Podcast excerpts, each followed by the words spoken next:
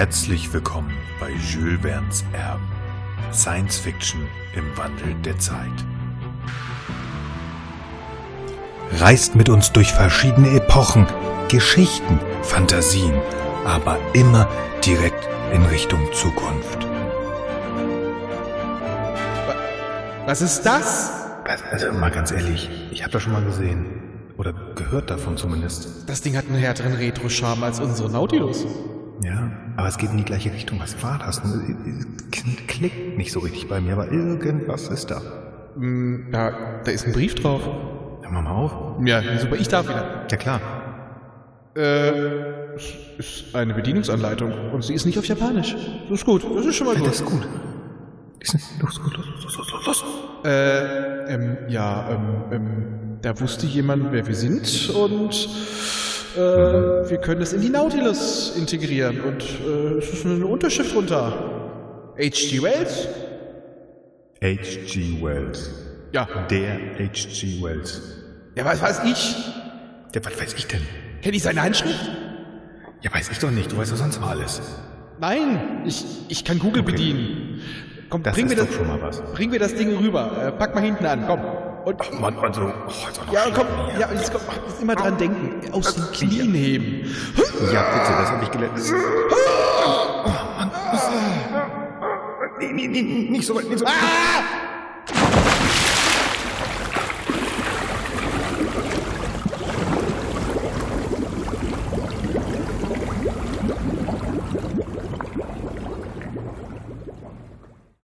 Zwei Stunden später.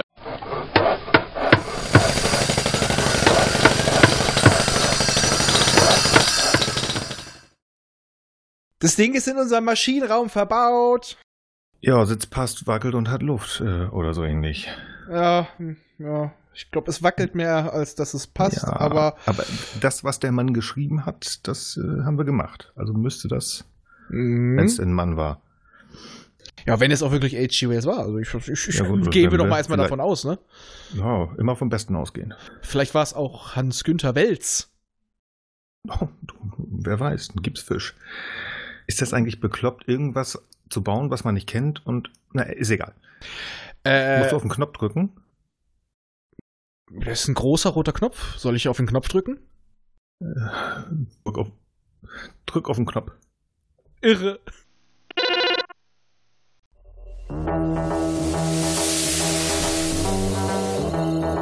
Echt jetzt? Spielverderber.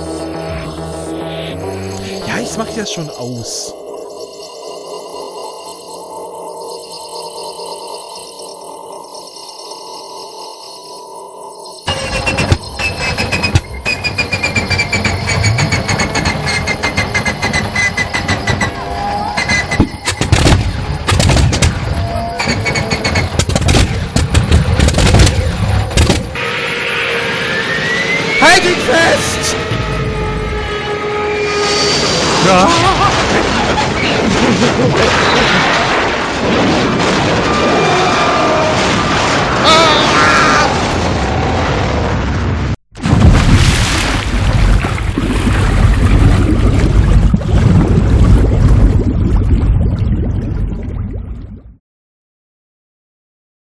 So, äh, ja.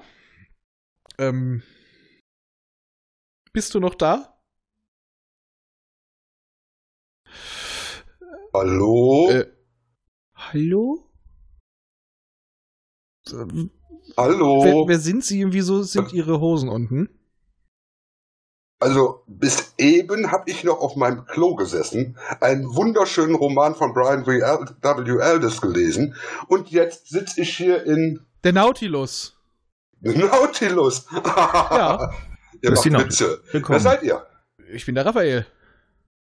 Ja, wir sind wir. Wir, wir sind Jules Verne's Erben. Ich bin Nils. Und wer bist du? Ich bin der Dia und ich wollte eigentlich weiter lesen.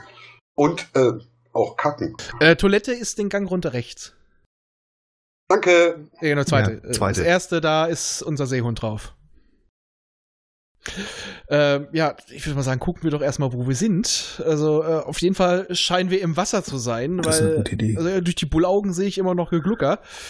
Äh, ich guck, ich guck mal auf die Anzeigen. Das ist schön schon mal.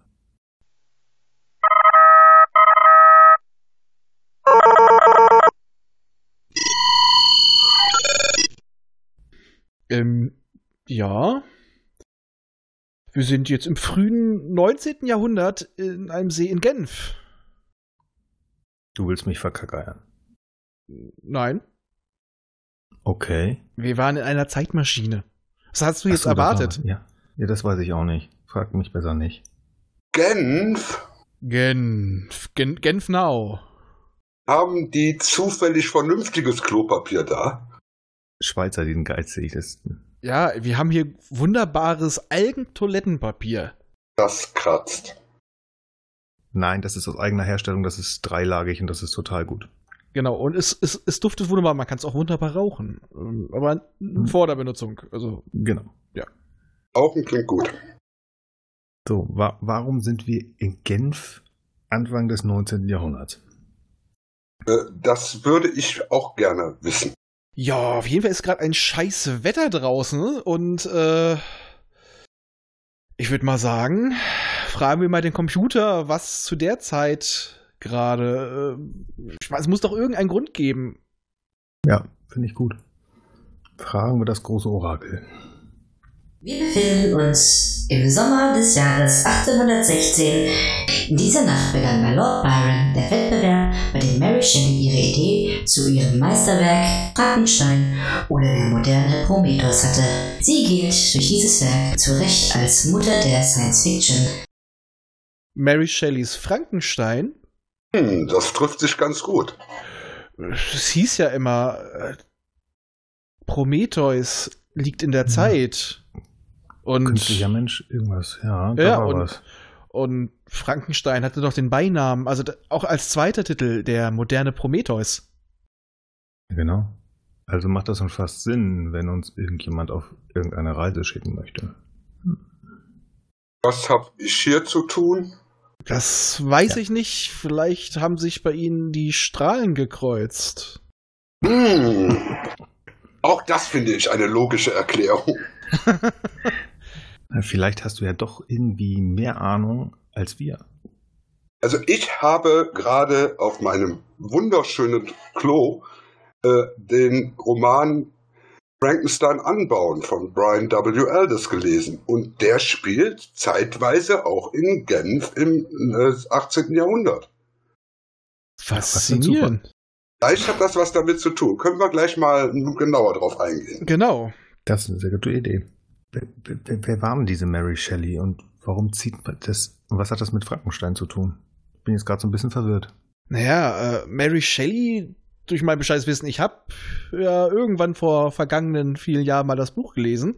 Sie gilt ja nicht gerade zu Unrecht als Mutter der modernen Science Fiction. Es ist, wie Jules Verne eigentlich als mit als Vater der Science Fiction beschrieben wird, sie die Mutter. Sie ist die Godmother of Sci-Fi. Ja, klasse. Ja, die Frau hat mit 18 Jahren einen modernen Klassiker geschrieben. 18 Jahre. Ja, ein ganz junges Mädel. Gerade auch einen interessanten, einen interessanten Nachnamen, ne? Denn bei Shelley denke ich ja erstmal an Babylon 5, an Byron. Äh, Oh, nein, denkst du nicht. Hm. na, Doch, ich den, denke auch an Byron. den habe ich Und vergessen. ich denke an einen Shelley. Ja, an den werde ich mich nicht erinnern. An, wenn du den Lord Byron men- meinst, dann bin ich bei dir. Genau, liebe Hörer, denn darum geht es heute. Denn die Geburtsstunde von Frankenstein nicht und seinem Monster war in einer Nacht Anfang des 19. Jahrhunderts auf einer Feier mit Lord Byron und anderen Schriftstellerkollegen und darunter war halt auch die junge, aber schon deutlich erfolgsversprechende Mary Shelley. Und während eines Unwetters begann sie einen Wettbewerb. Wer wird die schaurigste Geschichte schreiben? Genau. Und sie hat, ja, überliefert relativ zügig in dieser Nacht, wo eine Geschichte geschrieben, die die Science Fiction und in Teilen dann später auch die Horrorgeschichte verändern würde. Aber wir werden noch sehen, dass das nicht unbedingt nur eine Nacht war. Nein, das war eine deutlich längere Arbeit, aber da beginn, begann es. Ja, denn äh, Shelley war ja zu dem Zeitpunkt, als diese betreffende Nacht war, war sie ja noch gar keine 18. Nein. Ja, genau. Denn dann war sie nämlich erst 16. Also, das darf man nicht vergessen. Und sie hieß auch noch nicht Shelley mit Nachnamen. nee, da war sie noch Mary Goodwin. Das Fräulein Goodwin. Nee, der Herr Shelley war noch verheiratet. Ich dachte, Genau. da hatten die schon geheiratet. Okay, da hatte ich dann was Falsches gelesen. War das 1822, 1823? Shelley hat sich ja mit dem Herrn Byron auf dieses Schloss in Genf zurückgezogen, nachdem beide aus London flüchten mussten wegen diverser Skandale. Einer dieser Skandale war eben auch, dass äh, der Herr Shelley ein Verhältnis mit dieser kleinen 16-Jährigen hatte. Ja, aber muss man sagen, auch was bei ihren Eltern war. Also ihre Mutter war ja eine, eine der ersten Feministinnen des Landes, was jetzt nicht Mhm. Schlimmes ist. Aber sie hatte ja auch in ihre Ehe mit Godwin, hatte sie ja auch schon ein uneheliches Kind mit reingebracht. Mhm. Also dadurch war sie die hat sie hat's ja versucht. Ja, okay, sie hat's versucht. Aber auf jeden Mhm. Fall, die hatte, die war vorher schon, ich sag's mal, für die damalige Zeit befleckt. Ja, definitiv. Aber sie ist halt bei ihrer Geburt gestorben, also daher war sie eh fein aus der Sache raus. Da waren, waren alle etwas äh, seltsam in diesem Haus, ne? Hatten Ja. alle so ihre, ihr, ihr, ihr, ihr, sie hatten alle ihre Leichen im Keller. Ja, so alle ein bisschen avantgardistisch. Ja, genau. Wie war das noch? Er war der Begründer des politischen Anarchismus. Jeder kann machen, was er will. Also es ist schon wirklich eine sehr spannende Familie gewesen. Die Mhm. Wollstonecraft Goodwins. Also sowohl mütterlicher als auch väterlicherseits.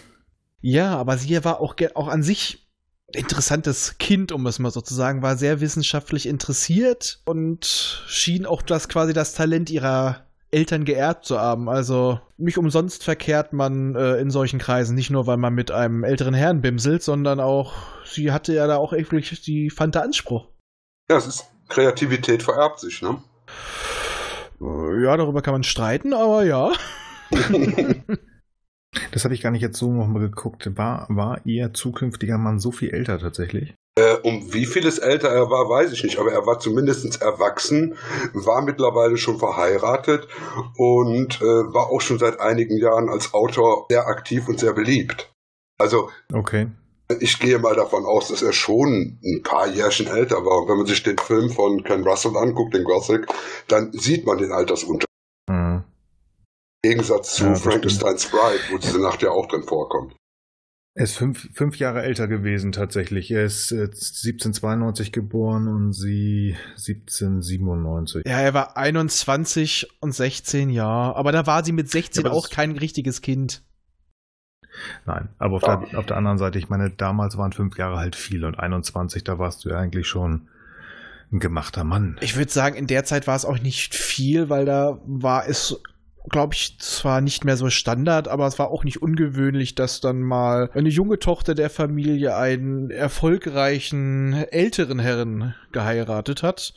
Nur dass der halt vorher nicht ganz frei war, in diesem Fall. Hm. Ja, das stimmt. Das, das waren die Skandale um die Familie und um die Skandale von Lord Byron. Da brauchen wir gar nicht drüber zu reden. Er war ja, Nee, nee.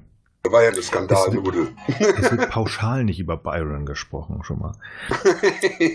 Was ich tatsächlich bei meinen Recherchen sehr spannend fand, die beiden haben ja geheiratet. Also Hm? Mary und Percy. Zwei Wochen oder drei Wochen nachdem seine Ex oder seine Frau Selbstmord begangen hat. Warum nur? Zufall. ja, hm. Mhm. Man ist Okay. damals nicht so alt geworden, man hatte nicht viel Zeit zum Trauern. Achso. ja, fand ich auf jeden Fall spannend. Naja, auf jeden Fall die gute, also ich, es fand schon echt spannend, dass so die ganze Familie um, also zumindest äh, Mary, ihr Mann und auch dann der Versuch der Kinder, das lief ja alles nicht ganz so gut. Ähm, ich weiß nicht, ob das irgendwie ein Flug sein sollte, weil sie ist ja gut mittelmäßig alt für das, ähm, für den Zeitraum geworden mit 53 Jahren, aber sie hat einen Gehirntumor gehabt. Das heißt, sie hätte rein theoretisch auch noch älter werden können. Ja, ihr Mann ist ja schon deutlich vorher gestorben. Der hat ja nicht lang gemacht. Genau. Nee, genau, 1822 während einer Segeltour. Wink, wink. Hm. Mhm. Und ähm, die haben es ja, glaube ich, zwei oder dreimal sogar versucht, ein Kind zu bekommen. Und erst das letzte Kind hat ja dann tatsächlich auch überlebt. Und das erste Kind, das war auch schon zu Zeiten, als sie das Buch geschrieben hat, hat sie das schon verloren. Und sie hat damals, äh, wie sie auch selber noch schrieb, öfters Albträume gehabt, dass dieses Kind wieder lebendig wird. Genau. Und da ist, da sahen manche auch schon, dass das so erste Anzeichen, dass da so einiges von ihrem persönlichen Leben wirklich in die Geschichte eingeflossen ist. So Sachen, die sie da verarbeitet hat. Ja, genau. also angefangen tatsächlich denn ja der Tod ihrer Mutter, ist ja fast eins zu eins in, in Frankenstein verarbeitet, aber auch, naja, obwohl es fand ich persönlich in dem Buch nicht ganz rauskam, aber die Idee, wie denn das äh, Ungeheuer zur Welt kommt tatsächlich und später in den Filmen ja definitiv gezeigt wurde. Also der, der Beginn der Elektrizität. Ja, Da wurde war ja gerade auch ihr. Hm? Bitte? Nee. Ich wollte einfach nur sagen, ähm, das wird in den Filmen später gemacht, aber die, dieses, die Elektrizität, die Elektrizität. wird, ja, danke. Ähm, die wird ja angeteased so ein bisschen, aber es wird ja halt nicht wirklich gesagt oder gezeigt, wie das Ungetüm, da der Unhold äh, auf die Welt kommt sozusagen. Das wird ja erst später und gerade dann 1931 sehr eindrücklich gezeigt, wie man sich das vorgestellt hatte. Aber da hat ja ihr Mann auch so ein bisschen Interessen gehabt. Korrekt, er war nämlich einer von den Galvanisten, wie man das nennt.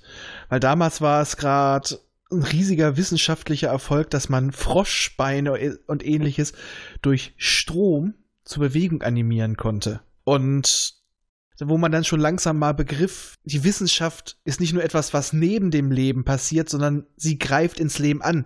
Sie, äh, die Wissenschaft fängt an, den Körper immer mehr zu erklären. Und man träumte schon davon, ja, ich kann eine Leiche bewegen. Also es war schon so ein bisschen, ich spucke Gott ins Gesicht und lach dabei. Ja, aber es wurde halt in dem Buch, es wurde nicht nur an, nicht angedeutet, es wurde eigentlich nie erwähnt, wie das Geschöpf zu Leben erweckt wird. Es wird einfach nur gesagt, es wurde zum Leben erweckt, aber es wurde tatsächlich nie von den Blitzen oder ähnlichen gesprochen. Ähm, aber naja, das wurde, wie gesagt, nur für die Filme genommen, weil es natürlich optisch toll für so einen, die alten Schwarz-Weiß-Schinken. Aber ich meine, anhand der Hintergründe ist es eigentlich eine ziemliche logische Wahl und ich könnte mir auch wirklich vorstellen, dass sie sich das auch gedacht hat. Ja, es ist ja auch ein bisschen angenehmer. Naja, angenehmer ist falsch, aber es ist ja auch interessanter für den, für den Leser, finde ich persönlich, wenn auch mal nur etwas angeteased wird, wenn es nicht bis ins Kleinste gezeigt wird, Richtig. weil du dann einfach auch die Fantasie mehr anstrengen kannst. Genau. Und ich weiß nicht, ob sie das wirklich gewollt hat, aber äh, da, da es ja darum ging, dass eine, eine Gruselgeschichte erfunden werden sollte, oder dass sie gesagt hat, oh, wir schreiben jetzt mal hier eine Gruselgeschichte, ist es ja doch eher so, dass das, was du nicht siehst, mehr gruseln kannst, als wenn es dir direkt vor die Nase gehalten wird. Und Korrekt. ich, ich, ich muss tatsächlich sagen, ich habe das Buch mal vor langer, langer Zeit gelesen, aber mir ist ähm, das, was wir uns nachher noch angucken, nämlich ähm, dieser klassische 31er Frankenstein, sehr, sehr im Kopf geblieben. Und als ich das Buch jetzt nochmal gelesen habe, sage ich, stimmt. Das ist deutlich einfacher und ich finde es tatsächlich auch besser, um schon so ein kleines Fazit vorzunehmen. Es ist einfach vorsichtiger und nicht so bumm auf die Nase. Genau, weil äh, in dem Buch, zu dessen Inhalt wir gleich auch noch genauer kommen, ist der Grusel ist halt nicht durch das, es wird nie so genannt, Monster selbst, äh, sondern, wie kann man es mal beschreiben? Durch den Gottvergleich. Ja, durch diesen Gottvergleich, dieses, äh, ich meine, oft hat man im Buch auch eher Mitleid mit dem Geschöpf. Ja, definitiv. Die, der, der, der Grusel ist nicht äh, durch so einen Schock oder sowas. Es, es, es, es hinterlässt einfach nur so, so ein flaues Gefühl. Mit der beginnenden Wissenschaft kriegen wir ein, ein Mittel in die Hand und anhand des einen Protagonisten Viktor Frankenstein wird uns gezeigt, dass wir vielleicht noch gar nicht reif dafür sind. Ja, das sagt er sogar eindeutig. Also ähm, er sagt es ja dem, wie heißt er, Walton? Walton, Watson? Walton, ne? der Captain, dass ähm, er nicht die gleichen Fehler machen soll, ähm, weil der ja doch interessiert ist. Also dass ähm, er, er, er wird nicht so dargestellt wie häufig später, dieses, dieses Verrückte Genie. Genau, sondern der, der interessiert war und einen Fehler gemacht hat. Und auch das, das Monster ist halt nicht das Monster. Genau, und deswegen kommen wir jetzt auch mal direkt zu der Inhaltsangabe des Romans, wo wir jetzt schon so ein bisschen reingegangen sind. Der Roman fängt an mit drei, die ersten drei Kapitel, das sind Briefe von diesem Walton an seine Schwester. Und der will unbedingt eine Expedition an den Nordpol machen. Er sucht seine Leute und er ist davon förmlich besessen. Er will was Großes erreichen und seine Fußstapfen hinterlassen. Und dabei trifft er dann auf einen Schiffbrüchigen, ja, der dann im Endeffekt unser Viktor Frankenstein ist. Genau.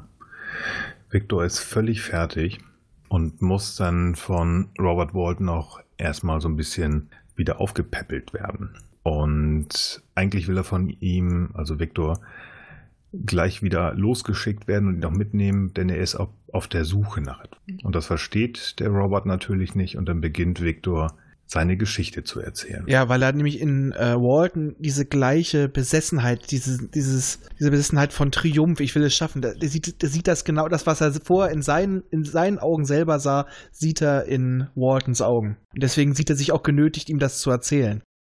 Und Viktor von Frankenstein ist in diesem Buch halt, wie du schon sagtest, nicht dieses irre Genie. Er ist ein Student der Naturwissenschaften. Es wird nicht gesagt, dass er Doktor oder ähnliches ist oder Arzt, aber Chemie, Naturwissenschaften. Und er lässt sich in den Kopf, er will Leben aus dem Tod erschaffen, einen künstlichen Menschen. Er will ja, er will damit den perfekten Menschen erschaffen. Er will Tod und Krankheit damit besiegen für die anderen. Aber er ist schon ein kleiner arroganter Möb. Was ich ganz spannend fand. Entschuldigung, dir bitte. Das ist ja auch, ähm, sag ich mal, der Zeit geschuldet. Äh, Angst vor der Wissenschaft. Und die andere Strömung, die es gab, die der erstarkenden Wissenschaft, sie kann alles. Äh, der Mensch ist eine Maschine, wir verstehen alles. Das ist, diese beiden ja. Strömungen trifft man dann in dem Buch sehr gut. Ja, vor allen Dingen fand ich es ganz spannend in dem Buch, dass er mit den alten Mentoren, wo er sich ja schon als Jugendlicher und als Kind mit befasst hat, also mit äh, Cornelius Agrippa, Albertus Magnus, Paracelsus, dass ähm, ihm das erstmal in, in Ingolstadt als ein Neonikum weggenommen wird und er wieder zurückgeht dahin weil er doch sagt, ne Mensch, kann man nicht doch toten Stoffen wieder Leben einhauchen? Und das tut er dann ja auch über eine gewisse Zeit in Ingolstadt. In genau. seinem kleinen Kämmerchen. Mitten in der Stadt. Nicht in einem tollen Labor irgendwo auf einem Berg. Nein, mitten in der Stadt. Mitten in der Stadt. Und er setzt sich halt dann in den Kopf, diese, äh, einen perfekten Menschen zu erschaffen. Und das muss ich sagen, im Buch wird auch nicht genau gesagt, wo er das Material herkriegt. Es wird nur vom Schlachter gesprochen und faulen Fleisch. Genau. Ob er das den Körper jetzt wirklich geformt hat oder ob er Leichenteile genommen hat, das wird eigentlich nie angedeutet. Aber das, was dabei rauskommt, ist ein ungefähr 2,40 Meter großes menschliches Wesen mit langen, wallenden, dichten schwarzen Haar, milchigen Augen und gelblicher Haut, die, wie es im Buch steht, gerade mal die Muskulatur zu überspannen scheint. Ungeformte, schwarze Lippen und überall dicke Adern. Und als er das Geschöpf erschaffen hat, vorher noch begeistert von seiner eigenen Genialität, ist er, als er es nur betrachtet, ist er einfach nur erschrocken davon. Und, und ja, angeekelt und er flüchtet. Weil vorher war er noch wirklich auch, er war eigentlich sehr bedacht darauf, ein perfektes Wesen zu schaffen, aber man könnte es so formulieren, wie es im Buch dann auch dargestellt wird, er hat geschlampt, um schnell voranzukommen. Ja. Das habe ich auch gelesen, fand ich spannend. Und er, er, er, er geht stiften. Und dann ein Studienkollege, der ihm hinterhergereist ist und ein guter Freund, den findet er draußen, der läuft ihm förmlich in die Arme und die beiden gehen wieder zurück. Ja, und das Geschöpf ist weg. Ja, aber das versetzt ihm ja wirklich einen massiven Schlag. Er wird ja richtig, richtig schwer krank. Ja. Über lange Zeit und der Kumpel, der Henry Clerval, Henri, Henri, ähm, der muss ihn, Henri, der muss ihn ja über Monate, wenn ich das richtig im Kopf habe, wieder gesund pflegen. Korrekt. Und ja, er beginnt langsam sich zu, zu normalisieren und dann kriegt er Post, dass sein, ja, sein, sein kleiner Vetter erdrosselt wurde. Bruder. Äh, schon kleiner Bruder. Wilhelm. Und ja, es wird dem, dem äh, Zimmermädchen, also dem Haushaltshilfe quasi zugeschoben. Aber er ahnt, wer es war. Er hat sein, sein Geschöpf in Verdacht. Ja. Auch nur ein Indiz gesehen zu haben, er weiß es regelrecht. Als ob er eine Verbindung dazu hat. Hm. Ja. Genau. Ja. Er reist schnellstmöglich zurück nach Genf, er versucht sogar, ja, in den Gerichtsalltag, wollte ich gerade sagen, von Justine, das ist das Hausmädchen, einzugreifen, um sie vor ja, dem Schafott, also stand glaube ich nicht, ob das jetzt ein ein, ein Strick oder die Guillotine war, auf jeden Fall vor der Todesstrafe zu rächen, aber er hat sich auch nicht getraut, wirklich was zu sagen. Er sagt nur, ja, ich glaube, das ist jemand anders, aber mehr hat er auch nicht gesagt und das arme Mädchen wurde leider hingerichtet. Ja. Und um sich dann davon abzulenken, mal wieder einen freien Kopf zu kriegen, ja, was macht man dann? Es ist eigentlich für mich eine ziemlich natürliche Reaktion. Er geht mehr oder weniger spazieren. Wald. Ja, erforscht die Umgebung, einfach die Seele baumeln lassen und da begegnet ihm etwas. Sein Geschöpf. Ja, oder eben, genau. Trifft sein Kind. So könnte man es sagen. Denn das Das stimmt. Geschöpf sieht ihn ja auch nicht nur als ein Erschaffer, sondern auch in ihm eine gewisse Vaterfigur, das nicht versteht, warum der Vater es verstoßen hat. Genau. Es ist, es ist ein Kind und es erzählt ihm, wie es in der Wildnis gewesen ist, wie es dort sein, überhaupt ein Ich-Verständnis entwickelt hat. Es hat von Bären gelebt etc. und hat sich selber sprechen, lesen, schreiben beigebracht, indem es eine Bauernfamilie beobachtet hat und dort heimlich, ja, ihm was Gutes getan hat, indem es Schnee weggeräumt hat, indem es Holz gehackt hat in der Nacht und es eigentlich nur was Gutes tun wollte, aber aufgrund seines Äußeren, als es dann erwischt wurde, na, ich sag mal, mehr als unfreundlich empfangen wurde, weil die hatten Angst Ja. vor ihm. Da war ein riesiges Ungetüm und die sind ihm mit, äh, ja, förmlich mit Gewalt entgegengetreten und, naja, aus Angst und Panik, die dann halt auch ir- irgendwann in Rage umschlug, brachte es halt auch diese Familie um. Halt Mobbing. Ja, ja, im Endeffekt schon. Wobei es am Anfang ja noch ganz gut aussah, denn der Vater der Familie, der ja blind war, ihn nicht sehen konnte und ihn eigentlich auch irgendwie als nettes Wesen akzeptiert Mhm. hatte, aber der Sohn den ja völlig freigedreht hatte. Ja. Ich meine, dann war noch eine andere Episode auf seiner Flucht mit einer Bauerntochter, die irgendwie angegangen wurde und er sie retten wollte oder war, war da war sie in Gefahr auf jeden Fall und dann kam glaube ich ihr Vater und der hat, hat ihn auch ganz mächtig blöd angemacht und das war dann so der letzte Kick sozusagen. Hm. Ich glaube, da war es auch so, dass er die Schreie unterdrücken wollte, die Panikschreie und sie dabei erstickt hat. Oh, das kann gut sein, ja. Das hat er nämlich auch bei Viktor Frankensteins Bruder gemacht. Weil er, Oder wird er da- dann noch machen, genau. Genau, oder wird er dann noch machen, genau, weil es, es kann auch seine gigantischen Kräfte nicht einschätzen, weil es ist im Endeffekt zu dem Zeitpunkt, es ist ja nicht böse, es ist nicht gut, nicht schlecht, es ist einfach naiv, es versteht die Welt noch nicht und es versteht auch noch nicht, dass es so viel anders ist als die anderen Menschen. Ja, ein Kind im Körper eines Catchers. Ja, 2,40 Meter Ja, großen genau. Catchers, ja. Ja, genau. Richtig. mit der gleichen Angst wie ein Kind, Neugier wie ein Kind. Und ja, es, es reift quasi in Rekordzeit, in der, in der Zeit, zwangsweise. Und Mhm. entwickelt sich eigentlich auch vom Kopf her, in Teilen zumindest recht gut. Das meinte ich damit, ja. Ausdrucksweise, ja. Die Ausdrucksweise ist ja schon echt der von Viktor gleichzusetzen. Und deswegen macht es sich dann wütend, weil es allein gelassen wurde.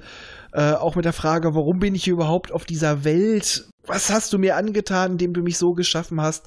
Macht es sich verärgert, wütend, verwirrt auf die Suche nach seinem Schöpfer und geht halt wieder dorthin, wo es damals geflüchtet ist. Und dadurch kommt es zu diesem Treffen von den beiden.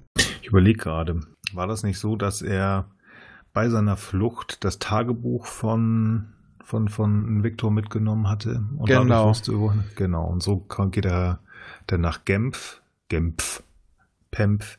Ähm, nein, so geht er nach Genf und versucht sich dort auch so ein bisschen zu verstecken, aber wird tatsächlich von einem kleinen Jungen gefunden. Und dieser kleine Junge wird natürlich so ein bisschen großes, großes Ungeheuer, ist sehr ungehalten und möchte auch so ein bisschen schreien und das Ungeheuer, bleiben wir erstmal dabei, das Ungetüm, ja, will ihm den Mund zuhalten. Der kleine Junge ist der kleine Bruder von ihm. Genau, das wollte ich gleich sagen und das war Mhm. halt Wilhelm. Es ist halt nicht wirklich, ich glaube, es jetzt ein wirklich nur ein Unglück war oder auch gewollt. Also ich fand es besser, dass es in dem Moment noch kein gewolltes ist. Aber gut, das besprechen wir später noch. Mal. Genau, weil das Geschöpf sagt auch selber in dem Fall, es konnte seine Kraft nicht einschätzen, es wollte nur, dass, er, dass der Junge aufhört zu schreien. Genau. Auf jeden Fall trifft er dann noch kurz auf eine kleine Magd, der er ein Halsband, das der Junge umhatte, einsteckt. Wie sich später herausstellen wird, ist das Justine gewesen. Mhm. Die, das, die Hausmagd, die des Mordes an William, Wilhelm, Wilhelm, genau. Wilhelm bezichtigt worden ist. Ja. Und jetzt sind wir sozusagen in der Jetztzeit, denn der Unhold, das Monster, trifft auf seinen Schöpfer. Und er hat eigentlich nur In den Bergen. in den Bergen, genau, und er hat eigentlich nur eine Bitte an ihn. Denn er ist ja alleine und er versteht die Welt nicht. Und sterben kann und will er eigentlich auch nicht so richtig. Aber er möchte was von Viktor. Und zwar, dass Viktor das, was er getan hat, wiederholt. Ein zweites Geschöpf erschaffen. Eine Gefährtin, etwas, das auch ihn lieben kann. Denn wenn es genauso ist wie er, wird es ihn auch lieben können. Und er findet da halt auch sehr passende, sehr starke Worte. Du bist mein Schöpfer, aber ich bin dein Meister und macht ihm deutlich, er hat zwar nur gute Absichten, er will dann mit diesem Weibe nur sich absetzen von der Menschheit, ruhig und friedlich leben, aber wenn er es nicht macht, dann wird er es nicht überleben. Also er macht, er ist in diesem Fall ein verärgerter Teenager. Mhm. An dem Zeitpunkt definitiv, ja. Was ja auch vom Alter her hinkommt. Genau. Dann haben wir Frankensteins Bride. Genau.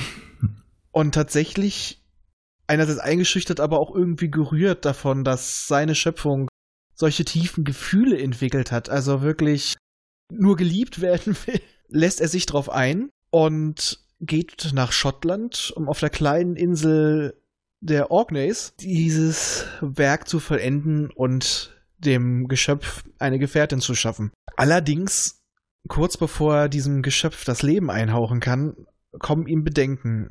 Einerseits so die, naja, da denkt er an die gesamte Menschheit, die beiden könnten sich vermehren und äh, eine überlegene Rasse bilden, weil das Monster ist einem Menschen in jedem Punkt überlegen. Schneller, intelligenter, lernfähiger, es braucht viel weniger Nahrung, es hält Hitze und Kälte viel besser aus und er hat Angst, dass die beiden sich fortpflanzen. Allerdings kommt auch mal auch der Gedanke auf, was ist, wenn das äh, Geschöpf, das neue weibliche Geschöpf, ihn interessanter findet? Da dachte ich mir auch schon, da kommt auch Mhm. wieder so ein bisschen sein Narzissmus raus. Also äh, so ein bisschen, so ein bisschen äh, hält der gute Viktor Frankenstein ja doch viel von sich. Also er denkt schon, er Oh ist der ja. Geilste. Oh ja. Ja gut, aber das wäre ja schon fast Inzest, ne? Das muss man ja auch mal so sehen. Eine Also, unter Strom gesetzte Gummipuppe vielleicht. Ne? ah, herrlich. Weit, der denkt weit in die Zukunft, der Herr Frank von Frankenstein. ja, die Japaner haben das später gebaut. Ja, genau. Psst, psst. Ah. Ich muss noch mal kurz auf die äh, Toilette gehen. Also in, in, wie war das zweite Tür links, ne? Rechts. Ja, rechts, okay. Gut. Der kann es nicht halten. Und spülen! Und lass den Seehund in Frieden. Genau. Die will immer knutschen. Er belässt es ja nicht nur dabei, dass, dass er das nicht zum Leben erweckt, er zerstört das Werk vor den Augen seines Geschöpfs.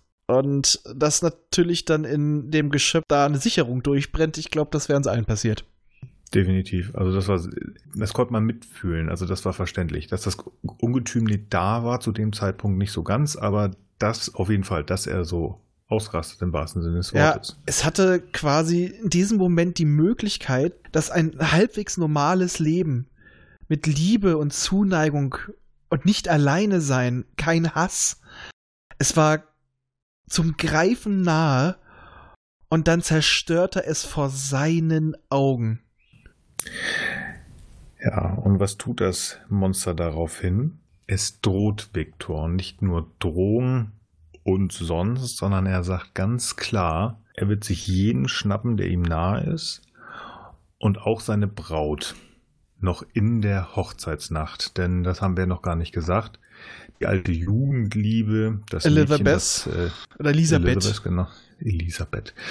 Laventa, die seine Eltern aufgenommen haben und wo sich aus Kleinkinderfreunden und schon fast ein Bruder-Schwester-Verhältnis eigentlich Inzest. wirklich äh, irgendwie schon und irgendwie auch nicht.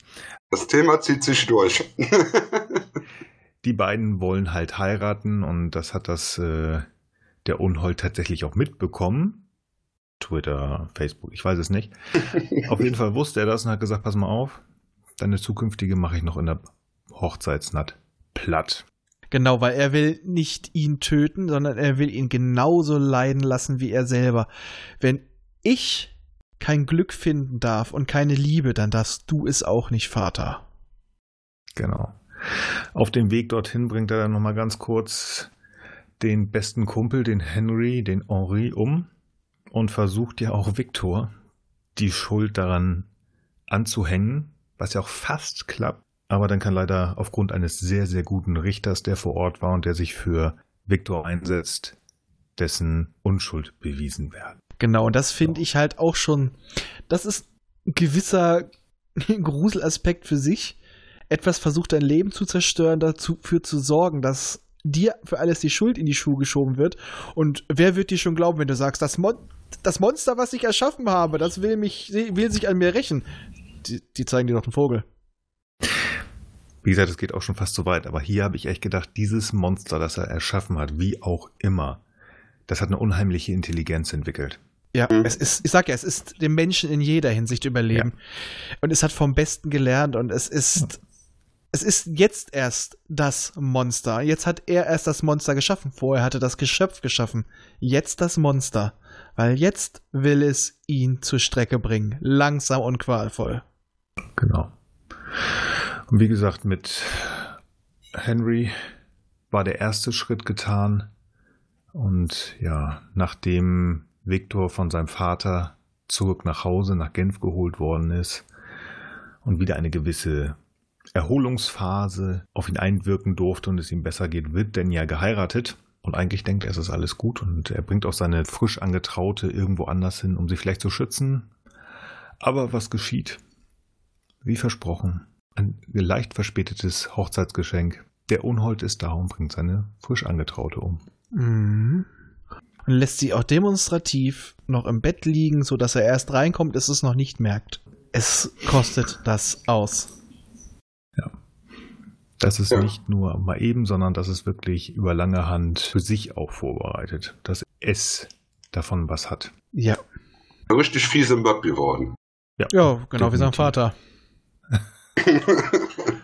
ja, wo wir beim Vater sind, der findet das natürlich auch alles gar nicht so witzig, dass äh, seine Ziehtochter und jetzt Schwiegertochter abgemeuchelt wurde. Der verabschiedet sich dann nach ein paar Tagen, zwei Wochen, ganz genau weiß ich nicht mehr, angebrochenem Herzen. Also der mhm. ist dann mhm. wirklich fertig. Der hat dann ja im Laufe der Zeit mal kurz seine Frau, über einige Jahre seine Frau, sein Erst, äh, seinen Letztgeborenen, seine Schwiegertochter und das total geliebte Hausmädchen verloren. Was ein armer, was ein armer Mensch. Mhm. Dann den Amidala. Ja. ja, stimmt. und dann wechselt der Roman wieder seine Erzählweise. Denn wir sind wieder kurz vorm Nordpol. Und Robert Walton schreibt wieder an seine Schwester. Ja, und daran erzählt er ja halt auch von Victor von Frankenstein, der im Endeffekt davon besessen ist, dieses Monster zur Strecke zu bringen und eigentlich die beiden, wie wir dann ja mitkriegen, sich gegenseitig um den Erdball jagen. Ja, das ist richtig. Aber Victor ist ja halt wirklich sehr, sehr angeschlagen über die letzte, über letzte Zeit, die er halt auch im Eis mehr alleine war, fast nichts mehr zu essen. Und obwohl ihn Walton ja nun sehr, sehr gepflegt hat, verstirbt er dann leider doch. Mhm. Unser lieber Viktor. Und dann kommt ein weiterer Passagier an Bord. Genau. Das, das ist wieder der Unhold. Das Monster. Und es ist tatsächlich sehr betroffen. Also auch wenn es seinen Vater gehasst hat. Es ist halt wirklich wie der Vater. Er hat ihn gehasst, aber auch geliebt. Und beweint ihn nun, weil im Endeffekt, er hat, man könnte sagen, erstmal sein letztes bisschen Familie ist weg. Und Jetzt ist aber auch sein, sein letzter Sinn und Zweck im Leben weg, weil das Einzige, was er noch hatte, war der Hass. Und genau. Es ist jetzt sein, jetzt ist sein Sinn und Zweck im Leben komplett verloren. Und die Kreatur bereut auch, was sie getan hat, weil sie hat damit etwas in Gang gesetzt, weil wir hatten ja schon festgestellt, das, die Kreatur ist an sich ja nicht schlecht. Sie wurde ähm, von der Welt so geschaffen. Sie wurde dazu gemacht. Und dann verschwindet ja die, das Geschöpf im ewigen Eis. Es geht von dann und taucht nicht mehr auf. Vor allen Dingen sagt es, dass es sich selber auf einen Scheiterhaufen legen möchte und sich selber dem Feuer hingeben möchte. Aber wir wissen nicht, ob es passiert. Das wissen wir leider nicht, nein, aber das ist ein Plan. Ja. Und damit endet der Roman. Und ein für die damalige Zeit, ich sag mal, erschreckend moderner Roman. Also auch äh, die Herangehensweise an die Charaktere. Es gibt eigentlich keinen klassischen Helden und keinen klassischen Schurken. Nee, sie sind beide beides. Ja. Sie sind beide beides, auch allein von der Art und Weise des, der Aufbau des Romans. Also ich, ich allein dieses Ende ist ja grandios. Wird man weiß es nicht wirklich, aber sagen wir mal so, so wie das der Unhold es beschrieben hat und die Gefühle, die Mary Shelley auch rübergebracht hat. Also ich habe ihm abgekauft, dass er sagt, er wird sich ab, äh, er wird sich ähm, verbrennen, er will seinem Leben ein Ende setzen. Korrekt. Und das war schon ein Ende, das nicht ganz vorhersehbar war. Also gut, wenn man die Geschichte wieder und wieder und wieder kennt, aber wenn man sich mal sagt, okay, man würde es nicht kennen und hätte es jetzt irgendwie 1818 das erste Mal gelesen, aber es ist schon echt beeindruckend. Ja, und es ist wirklich, es ist wirklich ein äh, trauriger Roman. Und es ist, muss immer bedenken, das wurde von einem jungen Mädchen geschrieben, aber mhm. wenn man dann mal mitgekriegt hat, ja, ihr ganzes Leben, dieses Hin und Her, sie hatte sehr viel Kontakt zu Wissenschaftlern und hat halt dadurch wissenschaftliche Entdeckungen genutzt, die vielen Leuten noch Angst gemacht haben. Ich sag mal, das war die neue Zauberei damals, muss man so zu betiteln. Das war für viele Leute einfach beängstigend, weil sie es nicht verstanden haben. Ich meine, es wurden ja auch später ähm, ein, ein Mörder wurde ja auch unter Strom gesetzt und der fing dann an mit dem einen Augenlid zu zucken und einige Körperteile und das war für die Leute beängstigend. Die hatten Angst, dass der wieder aufsteht. Und daher, das war, es war bedrückend. Es hat dich zum Denken angeregt. Es, du hattest einerseits Mitleid mit dem Geschöpf und hattest aber auch wieder Angst vor ihm. Ja. Das ist das Besondere an dem Roman, dass wirklich ja. das Geschöpf nicht einfach nur ein Monster ist. Ja, was ja leider im Nachhinein damit aus ihm gemacht wurde, was ich sehr schade finde. Das ist das Interessante, ja. Genau, so gewisse Deutungen, ähm, auch wirklich nur die reine psychologischen Deutungen dazu, dass auch Leute sagen, ähm, im Endeffekt ist das Monster ein Teil von Frankenstein, auch in psychischer Hinsicht. Das ist äh, wie eine Abspaltung von ihm.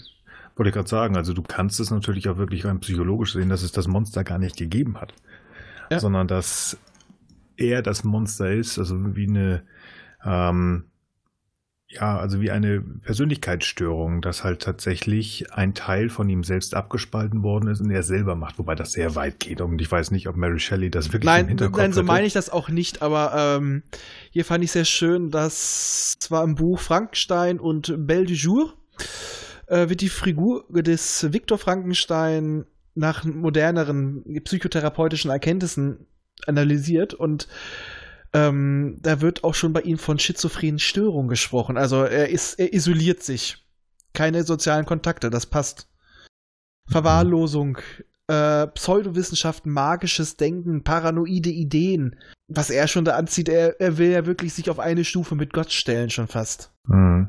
Und eine stabile Persönlichkeit hat er auf jeden Fall nicht. Ganz klar nicht.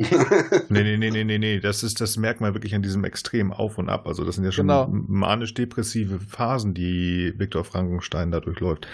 Die Frage für mich tatsächlich, also ich habe tatsächlich den 31er Film nicht gesehen, sondern ja. kurz nochmal den 94er und deswegen, also, wie gesagt, ich will gar nicht großartig vorgreifen, aber weil es mir gerade in dem 94er Film sehr aufgefallen ist, ist der Viktor Frankenstein aus dem Buch wirklich eine Figur, die sich gottgleich fühlt? Oder ist das einfach nur jemand, der super duper Interesse hat?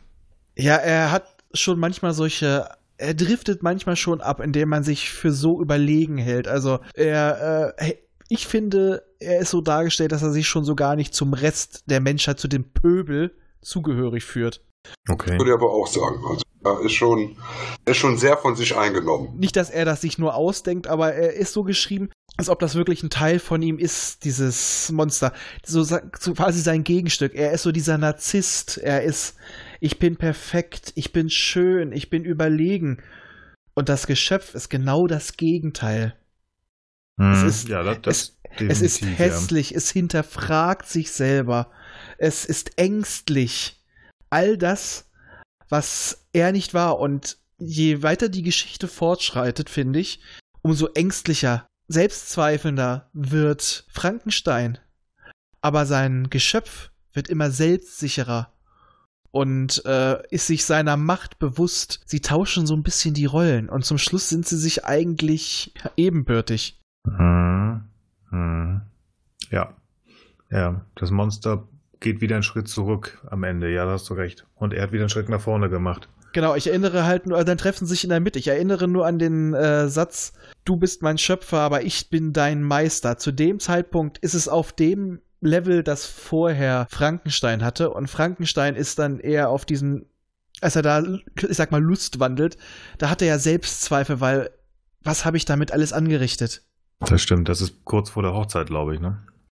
Genau, Nee, also kurz Das bevor ist- er das äh, ihm die Braut schaffen soll. Genau, wo er nach Genf zurückgekommen ist und das Monster kommt und wo, dann geht er ja nach, äh, nach Orkney. Genau. Richtig. Da ist, genau, also bevor er nach Orkney geht, da ist eigentlich auch auf der Insel, obwohl Victor sich ja aufbegehrt, ist da das Monster ihm noch überlegen. Und er Aber kennt ich es ja auch und hat deswegen auch Angst davor. Und im späteren Grad auf der Reise und ganz klar mit diesem Punkt, wo er seinen, Ma- sein, seinen Schöpfer tot vor sich sieht, macht das Monster dann wieder den Schritt zurück. Und dann Ja. sind sie wieder, dann sind sie gleich. Ja, da gebe ich dir recht, das stimmt. Ja, und ich finde, da haben beide eine sehr interessante Reise, weil sie immer das Spiegelbild des anderen sind. Und zum Schluss geht es ihnen beide nur noch um, um Rache. Und äh, wer- während Viktor in seinem Tod, zum Schluss bei seinem Tod, zwar Reue empfindet, zwar nicht gegenüber dem Monster, aber Reue empfindet, kann das Monster, ich nenne es jetzt einfach das Geschöpf, einfach mal Hm. einfach halt Monster, kann es halt dann ausleben, aussprechen. Und äh, für mich in meinem Kopf ist es immer noch so, dass Viktor Frankenstein, als er gestorben ist, halt auch bereut hat, wie er es behandelt hat. Also das, es wird zwar nicht gesagt, aber in meinem Kopf ist es so, weil ich hätte es gern so, dass die beiden zum Schluss merken, was angekommen ist. Andererseits könnte man es dann halt auch so sehen, dass in diesem Punkt das Geschöpf seinem Schöpfer wirklich auch emotional abgehängt hat, es ihn überflügelt hat, indem es erkannt hat, das war der Hass, es hat uns alles nicht weitergebracht, es, ist, es war schlimm, ich. Nein, ich, ich, ich brauche ihn. Ich glaube tatsächlich, ja, Victor hat da eine gewisse Reue, aber eher, er bereut, was er getan hat und was daraus resultiert ist.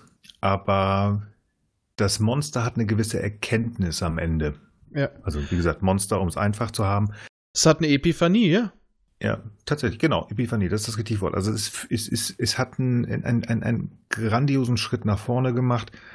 Und ähm, bei Victor kam es mir, ja, ich wollte auch, dass es schön ist, aber es kam mir ein bisschen sachlicher vor. Ja. Und das, das Monster eher Gefühls, also auf einer Gefühlsebene etwas Mhm. Aber weiter. Victor empfand ich generell als kälter und sachlicher.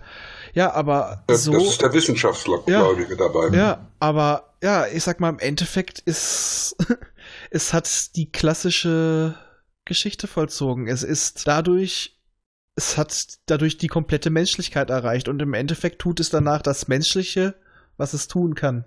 Als Leben. Es Mhm. geht sterben. Ja, richtig. Ach, ist das traurig. Ja, es ist aber auch ein schönes Ende. Also Ja, es ist so schön, es ist so ein bisschen melancholisch und es passt einfach, es macht die Sache rund, finde Es ich. ist, es ist kein Ende, wo du sagst so, ja, es ist zu Ende, ah, es ist besiegt. Nein, es hinterlässt dich da mit dem Nachgeschmack wirklich so, du fühlst mit dem Geschöpf mit und es ist, ja, es ist, traurig. Es ist ja, ja, es ist ja kein, kein Liebesroman. Es ist, es, es ist von Anfang an kein Roman, der dich auf ein, auf ein Happy End hinsteuert. es ist ein Drama. Es ist wirklich ein Genau. Drama. Ja, und heutzutage, das prangere ich auch an, auch Dramen haben ganz häufig irgendwie so ein zuckersüßes, weich gepudertes Ende. Sowohl schriftlich als auch ähm, visuell. Und das ist, oh ja, aber können wir nicht einfach mal sowas? Das ist einfach von der kompletten Familie Frankenstein hat nur sein Bruder überlebt, der der äh, Ernest äh, der Ernest Frankenstein, das ist der der mittlere Bruder, der Ernst. Sonst sind alle alle alle tot. Die beiden Protagonisten sind tot, es ist alles weg, wo du sagst, öh, das wird es heutzutage nicht geben. Und das ist, obwohl es wirklich traurig und eigentlich brutal ist, ist es rund. Und das macht die Genau. Geschichte eigentlich aktuell und schön. Genau, und das finde ich auch schön. Heutzutage wäre es wahrscheinlich so gewesen, dass äh, das Monster noch in den letzten Minuten auftaucht und Victor ihm noch paar nette Sachen sagen kann, was ich ja in meinem Kopf so ein bisschen hatte, aber ich finde auch im Endeffekt gut, dass es nicht geschieht. Das Verzeihen, das, ver, das ver, äh, findet statt, ohne dass die beiden sich nochmal aussprechen konnten. Es, beide bleiben mit ihrer Schuld alleine. Ja, genau. Sie sind im Endeffekt, auch wenn bei Victor zum Schluss noch Leute um ihn waren, sie sind beide allein gewesen. Auf eine gewisse Art und Weise. Ja, das Monster effektiv auch hat ja auch seine, seine Erkenntnis, ähm, als Walton da ist, aber nichtsdestotrotz, auch das Monster ist für sich, weil es spricht ja aber eigentlich nicht zu dem Captain, sondern eigentlich ja zu seinem, zu seinem Schöpfer und damit zu niemandem. Ja. Und ja, es ist jetzt so, ach, jetzt, jetzt möchte ich mir einen Wein aufmachen, mich Ja. in die Badewanne legen, die ich nicht habe. Und die Pulsadern aufschneiden. Nee, und ich, nein, ich, nein, eigentlich möchte ich gerade ein Bublé-Bad nehmen. Ja. Ja, gut. Nein. Und ich finde halt auch die, was wir ja immer noch sagen, die Message, die, die, die Botschaft des, der Geschichte ist diesen Fall nicht so einfach zusammenzufassen wie sonst, weil ich finde, einerseits kann man sagen, was ich ja am Anfang erwähnte, vielleicht sind wir noch gar nicht weit genug für die, die Macht, die uns die Wissenschaft gibt. Aber ich finde auch, für mich ist eher die Botschaft einer äh, persönlichen Na- Natur. Dieses, ähm, dass du für etwas die Verantwortung übernehmen musst, was du erschaffst. Und dass Hass und Angst dich im Endeffekt nur zerstören wird. Du, dass sie nie für etwas, nie zu etwas Guten führen können. Ja, das ist ein Anti-Mobbing-Roman auch. Ja? Ich, ich finde es ganz spaßig. Ich habe hier stehen, Fazit, jeder Mensch muss mehr Verantwortung übernehmen. Da können wir auch mal ganz große Kelle rüber nach Amerika schmeißen. Mhm. Aber das habe ich auch. Und sind wir für die derzeitige Wissenschaft eigentlich schon erwachsen genug? Ja, ich sag mal, in Amerika ist auch gerade kein gelbes, aber ein orangenes Monster. Ja, ja, ja. ja. Ja? Aber gegen dieses Monster lehnen sich aber auch jetzt schon einige Leute auf. Ja. Moment, Moment. Also ganz ehrlich, das habe ich beim äh, vor vier Jahren oder knapp vor vier Jahren auch gedacht. Und der Rest ist Geschichte. Und ich sage nur, die Simpsons und Zurück in die Zukunft hatten recht und die Deppen, Entschuldigung, haben es trotzdem gemacht. Ja, ja, klar. Aber Mhm. hm, Idiocracy ist ja jetzt auch kein Science-Fiction-Film mehr. Ja, als der gewählt wurde, war doch für ein, zwei Tage der Film unter Dokumentation in Netflix. Ich fand's Ja, toll. ja, genau. Hm. Ich muss noch kurz, das habe ich mir noch rausgeschrieben, ein Zitat aus dem Buch. Ich sollte doch der, der Adam sein, doch bin ich mehr der gefallene Engel, der aus dem Paradies vertrieben wurde. oh ja, das war auch schön. Ja. Stimmt. Da, weil es, du hast auch viel christliche Motive im Endeffekt. Und das finde ich, eigentlich hat er diese total wissenschaftlichen Geschichte, die mit einem Mann, der dem Gott quasi ins Gesicht spuckt. För förmlich. Also er ist er will sich auf eine Stufe mit ihm stellen. Ich bin übrigens kein Christ, danke. Ähm, und es bedient sich aber trotzdem sehr viel christlichen, christlicher Symbolik und ähm, auch eins der wenigen Bücher, die sie, die das Geschöpf ja zur Verfügung hat, aus dem es lernt, hat halt auch mit der Vertreibung aus dem Paradies zu tun. Was ich ganz spaßig fand, weil das ist mir auch aufgefallen, dass eine Frau wie Mary Shelley dieses Buch 1818 geschrieben hat oder das erste Mal veröffentlicht hat, also über diese zwei Jahre von 16 bis 18, Ja. dieses Buch geschrieben hat, in dieser Zeit einmal schwanger wurde von einem Mann, der noch verheiratet war, mit dem nicht verheiratet war, aber christliche Motive einbringt, wo man so sagt, äh, hallo? Es ist alles sehr widersprüchlich. Ja, aber ich fand es unheimlich interessant. Ich weiß nicht, ob sie damit irgendwas verarbeiten wollte. Aber es ist halt wieder so ein bisschen konträr, wie halt auch Victor und das Monster. Aber guck Die dir auch mal an, ihr ganzes Leben hat mit, mit ihre Geburt. Bei ihrer Geburt ist die Mutter gestorben, Leben und Ja. Tod. Sie hat Leben zur Welt gebracht, was er sollte Leben zur Welt bringen. Es ist aber gestorben, Leben und Tod. Mit ihrem Vater hatte sie auch ein sehr gespaltenes Verhältnis. Also ich weiß nicht, da sind für mich sehr, sehr viele Parallelen. Im Endeffekt, der Roman ist ja auch ihrem Vater gewidmet.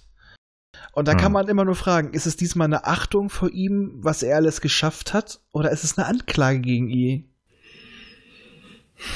Und äh, sie mit ihrer, mit ihrer etwas, ich sag mal, interessanten Erziehung durch die Eltern. Hm. Und äh, sie war unter lauter älteren Herren war sie mit ihren jungen Jahren äh, das Wunderkind. Sie wusste nicht, wo sie hingehört. Einerseits total oben auf, die große Hoffnung und diese ganzen Schicksalsschläge. Ich glaube, von ihr steckt mehr im Monster, also in dem, in dem, im Geschöpf, als in allem anderen. Ja, steile These. Aber ja, bin ich bei dir. Frankenstein, also Victor, ist sie möglicherweise nur der Teil, der schreibt und ihre Geschichte selbst ist viel in dem Monster drin. Ja. Richtig. Ja, finde ich gut. Und äh, Victor ist vielleicht in vielen Punkten eine Mischung aus ihrem Vater, aus ihrem Mann. Der ja auch bekanntlich sehr arrogant sein soll, äh, gewesen sein soll. Mhm. Passt schon. Meinst du jetzt den Vater oder den Mann? Beide. Den Mann. Ja, der Vater Mann, aber ja. auch. Der, hat, der war auch äh, sehr von sich überzeugt. Okay. Oder was passt?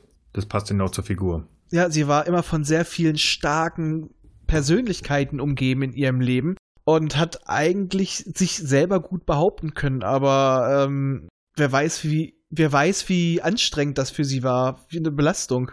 Er hat es natürlich als Frau damals zu der Zeit auch nicht sonderlich einfach gehabt. gehabt. Und als sehr, sehr junge Frau eher noch ein Mädchen. Also sie mhm. hatte ihre Bewunderer, aber äh, so einfach wird sie es nicht gehabt haben. Vor allem, sie hat sich für Wissenschaft interessiert.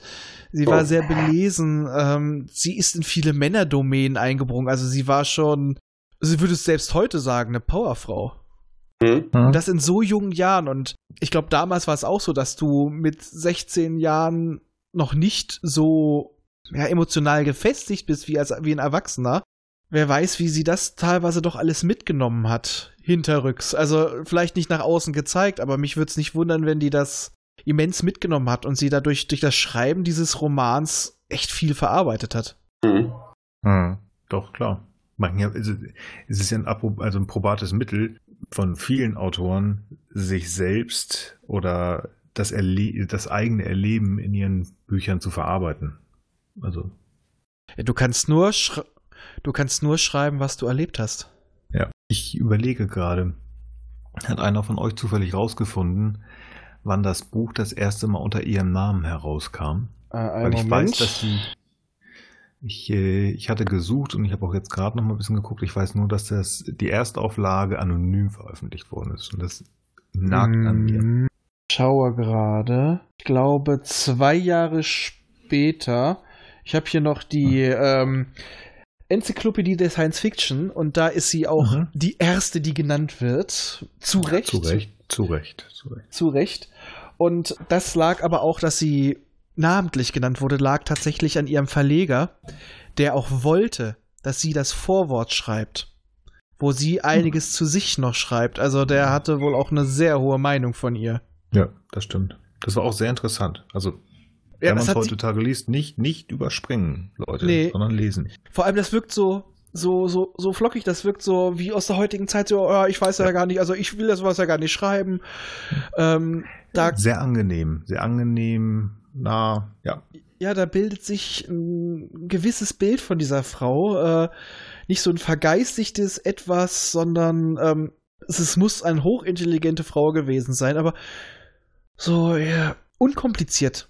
Das wirkt so unkompliziert, so, so, so nahbar, so wie. Äh, so modern. Ja, wie, wie die Nachbarin, mit der du einfach mal so ein bisschen klönst, die aber nebenbei den Bestseller schreibt und Quantenmechanik studiert. Vielleicht, vielleicht war sie ja auch eine Zeitreisende. Wie wir? und wie Greta? Ja, genau. Perfekt. Weil, also sie war einfach zu modern schon für ihre Zeit. Ja, das kann gut sein. Ja. Aber deswegen hat sich dieser Roman ja auch so gehalten. Leider nicht in der richtigen Form, aber es gab in der späteren Zeit ja wenigstens etwas romangetreuere Verfilmungen. Das hat aber lange gedauert. Ja. Das hat verdammt lange gedauert. Ja, da sieht man mal, wie weit sie voraus war. Ich glaube sogar, sie war auch mit einer der ersten großen sie war die erste. Namen. Die, ich überlege, aber Emily Dickinson war definitiv etwas später. Mm, Aber in der Science Fiction, also sie ist In der wirklich, Science Fiction. Da ist Man- klar, da war sie die erste.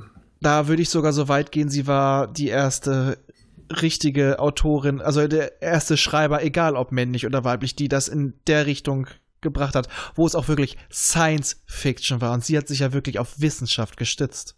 Das stimmt. Das stimmt, du hast recht. Selbst unser Namensgeber kam deutlich später. Richtig. Ja. Da ist sie. Shellys Erben nennen sollen. Das hätten wir auch machen können. Jetzt zu spät. Aber äh, Jules Verne kennen mehr Leute. Das ist leider das Problem. Also viele Hm. kennen Mary Shelley nicht und sie kennen auch das Original Original nicht. Das stimmt. Sie kennen nur das, was aus der Popkultur später daraus wurde und äh, darüber kann uns jetzt der gute Dir ein bisschen mehr sagen. Ja. Ja, ja, kann ich. Erste Verfilmung des Stoffes war ja im Jahr 1910. Äh, ich weiß nicht, ob ihr den gesehen habt, der Edison-Film. Leider nicht. Das ist ein äh, 10 Minuten, wie es damals ja auch üblich war. Spielt auch nur in einer Kulisse, also nur im Schlafzimmer der, des Ehepaars Frankenstein. Und wir sehen am Anfang, wie er das Monster erschafft. Eine wunderbare Erschaffungsszene, die fast schon mehr dem Buch entspricht als dem Film, weil das Monster ist wirklich grotesk. Und dann wird eben äh, seine Frau überfallen, aber er kann das Monster vertreiben und das ist der ganze Film wie halt so Stummfilme waren. Es ist halt so jetzt nicht, dass da eine großartige Geschichte hinterstellt oder so, aber es ist schon ganz beeindruckend, den mal zu sehen. Den können wir auch verlinken, der ist auf YouTube in voller Länge erhält. Mhm. Aber Schön. Der Frankenstein, der für die meisten Leute Frankenstein ist, Monster und Schöpfer immer wieder verwechselt werden, natürlich der James Whale-Film von 1931. Und ja, Mit der Boris geht mit, Karloff. Boris Karloff, Mhm. und der geht mit der Geschichte natürlich Eier um. Beginnt ja, Ja. damit, dass äh, der Frankenstein, der heißt gar nicht Viktor, ne? Da ist er dann auch wirklich plötzlich dann. Henry. Genau. Äh, als er dann mit seinem Gehilfen Igor äh, irgendwo auf einem Friedhof Leichen ausbuddelt. Also wir sehen schon am Anfang, da geht schon etwas härter zur Sache. Und aus diesen Leichen bastelt er sich dann eben ein Monster zusammen. Und bei der Schöpfung dieses Monsters, als also dieses Ding auf seinem Labortisch das erste Mal bewegt, was durch Elektrizität zum Leben erweckt wird, da sagt er eben auch die Worte, nun weiß ich, wie es sich anfühlt, Gott. Das ist schon drastisch. Äh, hier kam gerade nur die Hälfte an. Wa was hat er gesagt?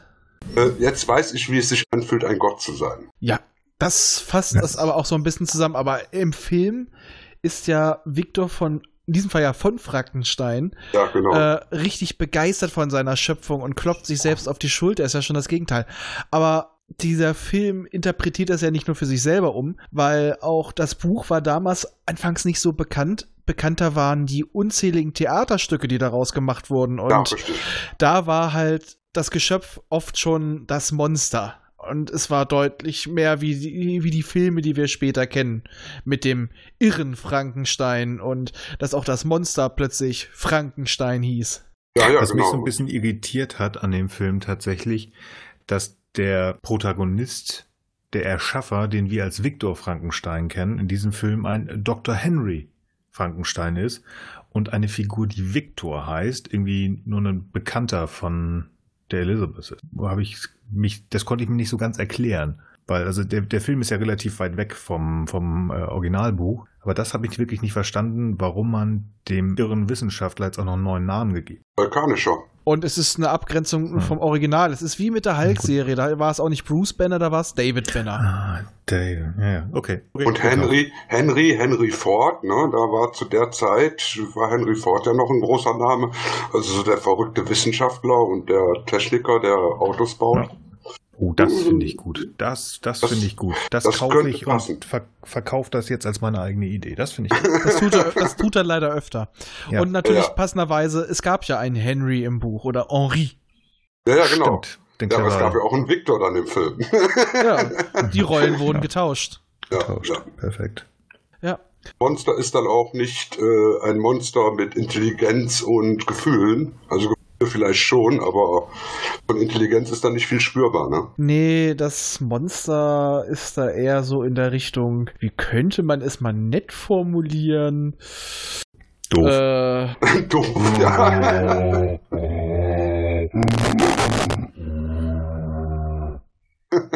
genau. Es, es ist halt, es ist halt eben ein Monster. ja. Und da Genau. hat es auch schon diese charakteristischen Bolzen am Hals, weil da wird der Strom angeschlossen. Und die wurden später immer wieder übernommen. Manchmal waren es Bolzen, manchmal waren es Schrauben und gehörten eigentlich in die meisten, ja, in die meisten Verfilmungen mit rein, vor allem wenn es Zeichentrick war oder so ein Scheiß wie Frankenberries. Es waren immer Schrauben im Hals. Es war, es war immer wieder dieser abgeflachte Kopf mit der Naht vorne. Es waren die Plateauschuhe, die überbreiten Schultern. Dieser Boris Karloff-Film hat die Popkultur, was die Optik des Monsters angeht, unglaublich stark geprägt.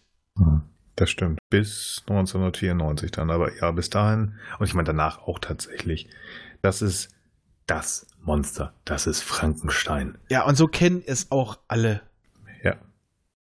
Also Das bei dem Namen Frankenstein denkt ja auch keiner an den Schöpfer, sondern alle denken an das Monster. Richtig. Und sie denken auch wirklich nur an ein dummes, tumbes Monster, Ja. was von den äh, Dorfbewohnern mit Feuer verjagt wird. Obwohl Und bei, ein, Mistgabeln. Und bei Mistgabeln. einigen, äh, ja genau, im Buch ist es so, oh, Feuer ist mir Lütte, aber da hat es Angst vor Feuer. Das ist auch wieder so, glaube ich, ein bisschen diese christliche Symbolik, weil Feuer ist ja reinigend, ne? Hm. Licht, Ja. ah, es ist das Böse. Es ist zwar dumm, aber böse. Aber es sind ja, sind ja einige Elemente aus dem Buch sind ja dann im Film übernommen worden, aber auch irgendwie ein bisschen anders. Ne? Also ich sag mal, er tötet ja auch ein kleines Mädchen aus Versehen. Ja. Ja. Die Ähm, Marie. und auch die, die, ja, dann, dann am Schluss ist es eben nicht so, dass sein Schöpfer stirbt und er ist betrauert, sondern er bringt seinen Schöpfer um und stirbt dann. Ja.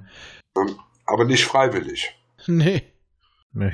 Also es glaube ich, auch um da, genauso wie die Optik des Monsters, hat man sich in den 30ern gedacht, wir müssen es schlimmer machen. Wir müssen, es sollte ja gruseln. Nein, Ja, es, sollte, genau. es sollte vor allem simpel und einfach sein. Man hat dem Ja. Zuschauer nicht zugetraut, dass er selber nachdenkt.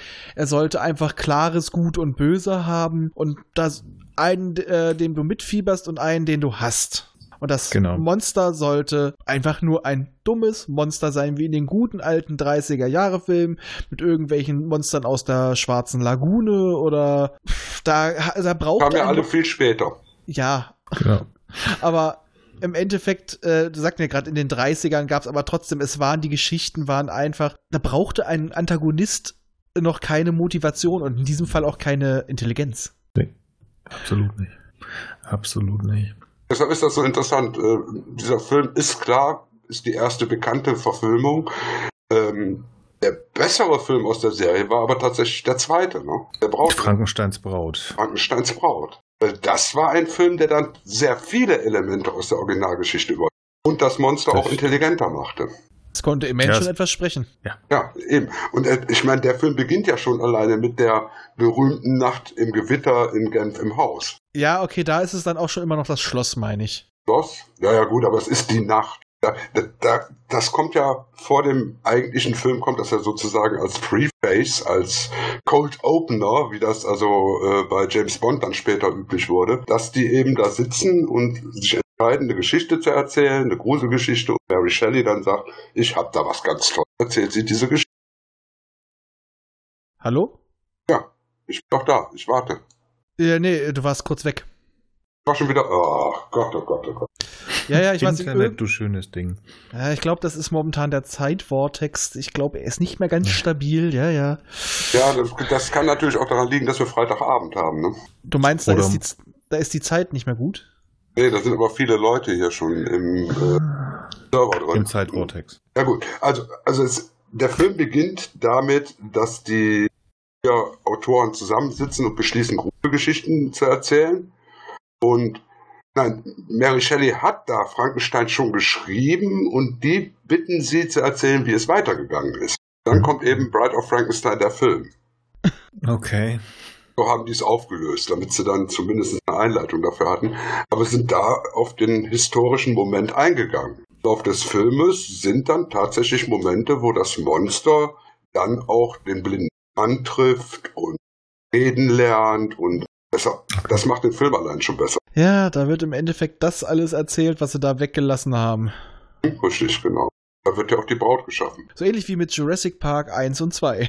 Ja, Eigentlich- genau, genau. Der ist auch. Man musste auch beide Teile sehen, um die Buchvorlage einigermaßen zu haben. So ungefähr. Naja, und vielleicht auch, vielleicht war ja auch tatsächlich so, dass diejenigen, die den Film gesehen haben, gesagt haben, Moment, das war weit, weit weg. Und deswegen hat man es nachgeschoben. Naja, das werden nicht so viele damals gekannt haben, aber Ja, Wahrscheinlich stimmt, haben sie- 31. wahrscheinlich haben sie sich eher gedacht, so, mm, wir haben noch Stoff, daraus kann man noch einen Film machen. Ach so, wie James Bond, wo man über 60 Jahre hinweg irgendwie immer noch ein kleines Fitzelchen von Ian Fleming findet.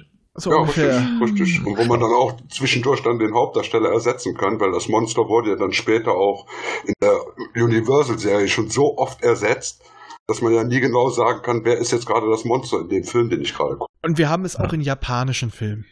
Hm. Ja, ja, natürlich, natürlich. Also es hat, hat auch nicht mal äh, Frankensteins Monster gegen Godzilla gekämpft. Äh, ja, hier der, der Chaigu Horror Frankenstein. Frankenstein! Cool, das muss ich googeln. Wenn ich den Trailer Dann- finde, dann stelle ich ihn auch noch in die Shownotes. Sehr gut. Und die haben ja auch eine richtige Frankenstein-Verfilmung, nur das Monster war, wo es noch nicht mal gegen andere Monster gekämpft hat.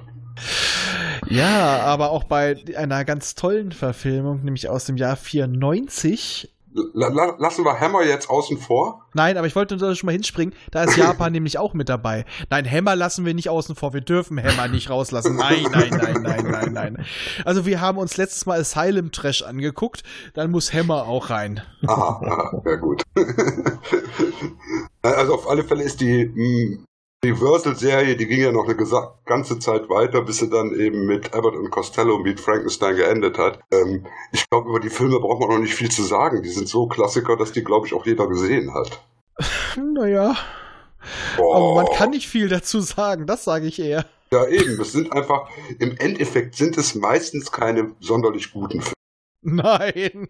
Ne? Es sind sehr simple, simpel gestrickte Geschichten, gut gegen böse und am Ende wird das Monster immer wieder vernichtet und am nächsten wird es immer wieder aufgeweckt irgendwie. Das stimmt. Das ist eigentlich so Grundlage. Söhne von Frankenstein und Schwestern und entfernte Cousins und die haben alle nichts anderes zu tun, als Monster zu bauen. Die Erben von Frankenstein, ja, ja. Genau.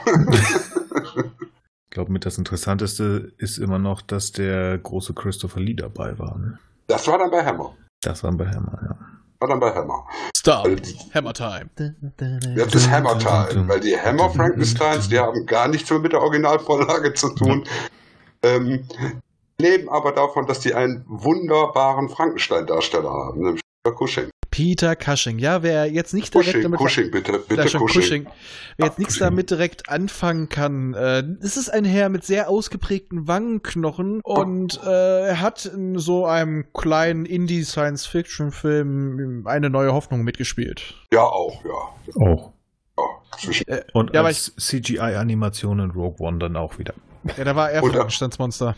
Und, er- und er war auch mal Doctor Who. Ja, aber da hieß auch wirklich dann Doctor Who und Ja, hat ja. die äh, Zeitmaschine selber gebaut. Und über, die, und über diesen Film wird nie wieder gesprochen. Ich weiß gar nicht, was er dagegen hat. Der ist so schön amerikanisch. Na, wenn ich schon amerikanischen Doctor Who sehen will, gucke ich mir den äh, Pilotfilm von dem achten Doktor an. Der, den haben die Amis eh schon versaut. Plötzlich mit den Time Lord Augen und all so ein Kram. Oh. ja, das war Zeit. Oh. Was sie später in den Hörspielen rausgemacht haben, war toll, aber. Uiuiuiuiui. Ja, Nee. nein, also, also Peter Cushing ist wirklich toll als Frankenstein, aber die Filme haben natürlich mit der Vorlage so gut wie gar nichts mehr zu tun. Ja. Also weit hergeholt, aber toll, toll zu gucken. Also mein Liebling ist immer noch äh, Frankenstein and the Monster from Hell, wo man bei der Operationsszene sieht, wie er an einer Hand eine Sehne mit den Zähnen festhält und näht. Das finde ich so geil. Ich weiß nicht, was du hast. Das habe ich bei, bei OPs in München öfter gesehen. Ja, ja, Also das natürlich. ist Approbat, das macht man gerne immer noch. Ja, Ja, warum ja. nicht? ist ja auch cool, Diese wenn man Klemmen dann, sind teuer. Diese Klemmen sind teuer. genau, wenn man dann ein bisschen den Kopf hochzieht, dann bewegt sich der kleine Finger, ne? Genau. Ja, es ist toll.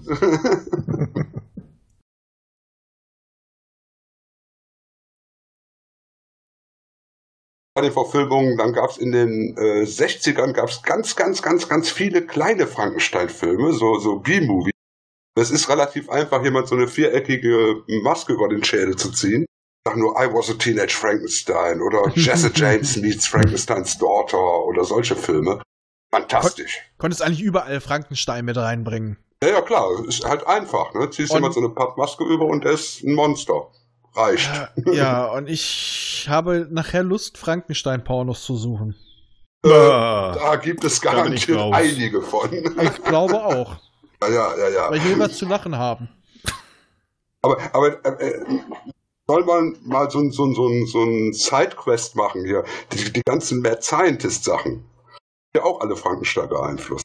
Ja, klar. ich würde auch noch mal gerne darauf eingehen, ähm, auf reale Frankensteins. Denn ähm, als ich hier Recherche betrieben habe, mir hat jemand Nettes aus dem Kach- und Sach-Forum hat eine Doku von Arte verlinkt. Und da wurden auch von einem gewissen, ah, ja, Moment, wo haben wir es, wo haben wir es, wo haben wir es? Genau, da, da wurden zum Beispiel in der Sowjetunion der Kopf eines kleinen Hundes an den, eines großen Hundes, also von einem Welpen an einen großen Hund genäht, dass beide lebensfähig waren. Mhm. Der, Oh. Der, der Oh. Kopf eines Hundes wurde am Leben erhalten ohne Hund. Gott, Die Amerikaner, da hat ein äh, netter Herr den Kopf eines Affen auf den Körper eines anderen Affen genäht und hat da drin die Hoffnung, äh, die Chance gesehen, das wollte er später auch mit Menschen machen, dass dann der Kopf eines gesunden Menschen, der aber einen gelähmten Körper hat, auf den Körper eines Toten genäht wird. Das sollte voriges Jahr geschehen, ne? Ist immer noch nicht geschehen, ne? Ja, aber äh, allein die Videos, ich hab's gesehen, da ist ein ja, so ein mittelgroßer Hund und da ist der Kopf eines Welpen dran genäht und der lebt noch. Gott sei Dank hat dieses Geschöpf nicht lange weitergelebt, aber mir Na, ist Gott echt, sei Dank. also mir ist dabei so übel geworden. Bei Das diesem muss Gedanken. irgendwann in den 60er, 70er gewesen sein oder was waren das für Mm, Zeiten? So ungefähr, so ungefähr. Oh. Es gab Oh vor, Gott. es gab vor schon jemanden, ähm, oh Gott, äh, einen Herrn, der da auch schon solche Experimente durchführen wollte und das geplant hat. Mengele, ne? Das war später. Also. Schon deutlich vorher. Ja, Mengele hat ja ganz andere Sachen gemacht. Mhm. ja, aber der war auch in der Richtung aktiv. Der hat Ja, auch mit ja. Ja, Verpflanzung so ziemlich experimentiert. alles gemacht, was er sich vorstellen konnte. Genau. Aber es gibt, äh, man mu- sehen wir es auch mal positiv. Der Frankenstein-Gedanke hat auch dazu geführt, dass der Herr Barnard ein Herz verpflanzt hat. Das stimmt. Das stimmt. Man muss auch die positiven Punkte sehen. Oder eine Lebertransplantation oder ähnliches wäre nicht möglich, ohne dass jemand den Frankenstein-Gedanken weitergesponnen hätte. Ja, und damals war ja halt auch dieser Gedanke, der, also auch äh, als sie den Roman geschrieben hat, der Mensch ist eine Maschine. Damals wurden ja auch solche künstliche Menschen, in Anführungsstrichen, gebaut, solche Figuren, die dann mit zehn Rädern, die dann so Schach gespielt haben oder so ein Kram, ne? Mhm. Äh, ich sag mal, das hat alles auch später in Prothesen und so weiter gemündet. Das war einfach diese Neugier. Also im Endeffekt, es hat, ja, genau wie die Geschichte selber, Gutes und Schlechtes. Hm. Sag mal, hat der, Ja. hat der Nils Holzdielen? Wie Ich bitte? habe, habe ich Holzdielen? Ich habe eine Holz. Treppe aus Holz. Und jedes Mal, wenn du stehst du immer zwischendurch auf und bewegst dich? Nee, ich habe hier noch eine Mitbewohnerin, meine Frau. Ach so, ach so, ja. Das, das, also auf alle Fälle vibriert das bis in dein Mikrofon. Da solltest du vielleicht mal irgendwo Gummi zwischenlegen. Ja. Deswegen bin ich froh, dass ich hier getrennte äh, Tonspuren habe. Hm, genau, dann kann man das mal rausschneiden. Ne? Richtig. Also das bin ich, Ich bei beiden gerade froh. Ich hatte das Problem auch, wenn ich das Mikro auch hier am Schreibtisch fest habe. Ich habe dann einfach so eine Gummimatte unter die Halterung geschraubt und jetzt geht's. Das ist nochmal eine Idee. Ne? Also nur so als Genau. Tipp. Ich kenne Ja. kenn die Probleme. Ich kenne die Geräusche. Ja, dann kann ich da im bastel ich da an den Arm nochmal was dran. Ja, Genau. ich, ich, hab eigentlich ist der schon, ist der schon geschwing, äh, schwingend gelagert. Aber gut. ja, ja, ich habe hier, ich hab hier vier Ja. Katzen. Es reicht nie hundertprozentig. Nee, nee. Nee. Okay, äh, wieder zurück zum Thema. Das wird, muss jetzt wieder geschnitten werden. Das wird eine schneideintensive Folge. Ähm, und für mich, also ein Film, den ich noch wirklich ausführlicher besprechen möchte, in Anführungsstrichen ausführlicher, ist halt wirklich das von 94, 95. Mhm.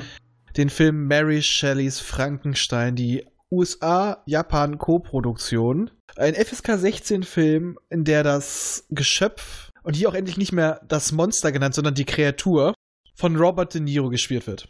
Ja, ein wenig egozentrische äh, Frankenstein ist diesmal Kenneth Branagh, der auch Regie geführt. Der, das war übrigens der, wo ich dachte, ja, der hat mal ein Ego. Ne? Also das, was, mir, Aber das, was mir in dem Buch nicht aufgefallen, also nicht so extrem aufgefallen ist, der hier Respektor. Aber man muss erstmal grundsätzlich zu diesem Buch, äh, zu diesem Film sagen, der ist ja Gott sei Dank endlich mal sehr, sehr nah an dem Buch gehalten. Also Genau, alles, was das- davor war, ist ja so, ja, ja, Frankenstein. Und hier ist es wirklich mal sehr, sehr nah mit Ausnahme von Kleinigkeiten und natürlich dem Ende.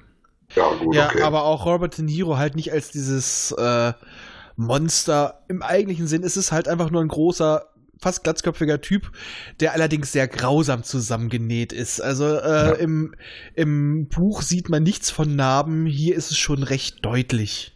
Ja gut, da wollten sie ja was zeigen und zumindest eine Nominierung für einen Oscar, bestes Make-up haben sie dabei auch bekommen. Also Richtig. da wollte man natürlich auch zeigen, was man kann. Ich sag mal, ich glaube, ein richtiger Frankenstein wie im Buch hätte eher ausgesehen wie jemand mit sehr, mit einem sehr starken Lymphödem über den ganzen Körper verteilt oder eine leichte Wasserleiche. Ja, Ja, Wasserleiche, das, das Genau. ist das, was ich mir im Buch so vorgestellt habe. Von der, von der Beschreibung der, der, der ähm, fast schon durchsichtigen, schemenhaften Haut und so. Das, das, das Mhm. so stelle ich mir das vor. das stimmt. Das Eklig stimmt. und schleimig. Mhm. Aber Ja. De Niro ist schon ganz schön schleimig in dem. Ja, Also, er das, auch. Da- Das muss ich sagen, das hat mir so ein bisschen nicht gefallen. Also die- dieses, ähm, dieser Ohnhold, die Kreatur, ist so ein bisschen zu fiese. Von Anfang an schon. Also die ist schon, da habe ich jetzt am Ende so ein bisschen dieses, diesen Charakter-Twist gesehen, aber während des Filmes und gerade auch in, in dem Punkt, wo er Elizabeth tötet. Das Mhm. fand Ja. ich schon echt krass brutal. Also, ne, Leute, wenn ihr den Film nicht gesehen habt, ne, dann macht mal kurz Pause, guckt euch die Szene an. Ja. Also das ist, ist schon beeindruckend. Die war vor allen Dingen, habe ich damals im Kino gesessen und gesagt, wow, ab 16, hallo Lula. Also Ja, das aber da sage ich auch, krass. Da sage ich aber auch, dass das Monster von Anfang an nicht an gleich fieser ist. Es wird von Robert De Niro gespielt. Ja, richtig. Und es wird, es wird als Figur auch ganz schön misshandelt. Das darf man auch nicht vergessen. Ja, also Nicht es- alleine, was es da so zu essen kriegt und so. Also dem, dem Es geht's ja nicht so richtig gut. Es ist ja in dem Film, es ist ja völlig schlüssig. Es ist völlig schlüssig, also die Figur ist gut aufgebaut, es passt zusammen. Aber es ist halt, also wenn man den Urstoff halt kennt, so wow. Es ist nicht so naiv Wow. am Anfang, Genau. ja. Genau. Also der ist schon brutaler. Es ist mit einer gewissen Art Basiswissen über die Welt geboren. Ja, wo er sich auch fragt, wo kommt das her? Er Genau. sagt das ja so schön, ich kann die Flöte spielen, aber woher weiß ich, dass ich das spielen kann? Sind das die Ja. Hände? Sind das das Gehirn? Ist es das Herz, dass es das weiß? Woher weiß ich das? Genau, weil hier ist es recht deutlich, dass das Monster, die Kreatur wirklich aus Leichen zusammengesetzt wurde. Ja. Ja, da ist ja auch nochmal ganz klar dieses, dieses Elektrizitätsthema, also wo er auch ähm, als, als Öffnungsszene. Boah. Wo Victor auch noch jünger ist oder also auch die Eröffnungsszene, es ist halt immer wieder dieses, wir müssen hier Elektrizität reinbrettern in Ja. das tote Fleisch. Und was auch noch äh, Unterschied ist, es wurde ja die Verlobte Elizabeth angesprochen. In diesem Film wird sie zum Leben erweckt und nicht die Braut. Im Ja. Endeffekt ist sie die Braut, dann, weil beide sie begehren. Er, der Frankenstein natürlich, weil es seine Frau ist, seine Verlobte. Das Monster, weil, ja, Elizabeth jetzt ist wie er. hm? Genau. Und sie trifft dann ja die Entscheidung für sie beide. Das müssen die Jungs nicht mehr machen. Genau. Was auch eine nette Szene ist. Ja. Ja, also krass gemacht, krass gemacht. Also, Aber wie gesagt, die Schöpfungsszene und speziell Frankensteins, also Brannocks äh, Schauspiel in der Szene. Ja, ja, ja. der, hat also schon ganz, der hat schon ganz gut einen weg. Also Ja. der mag sich.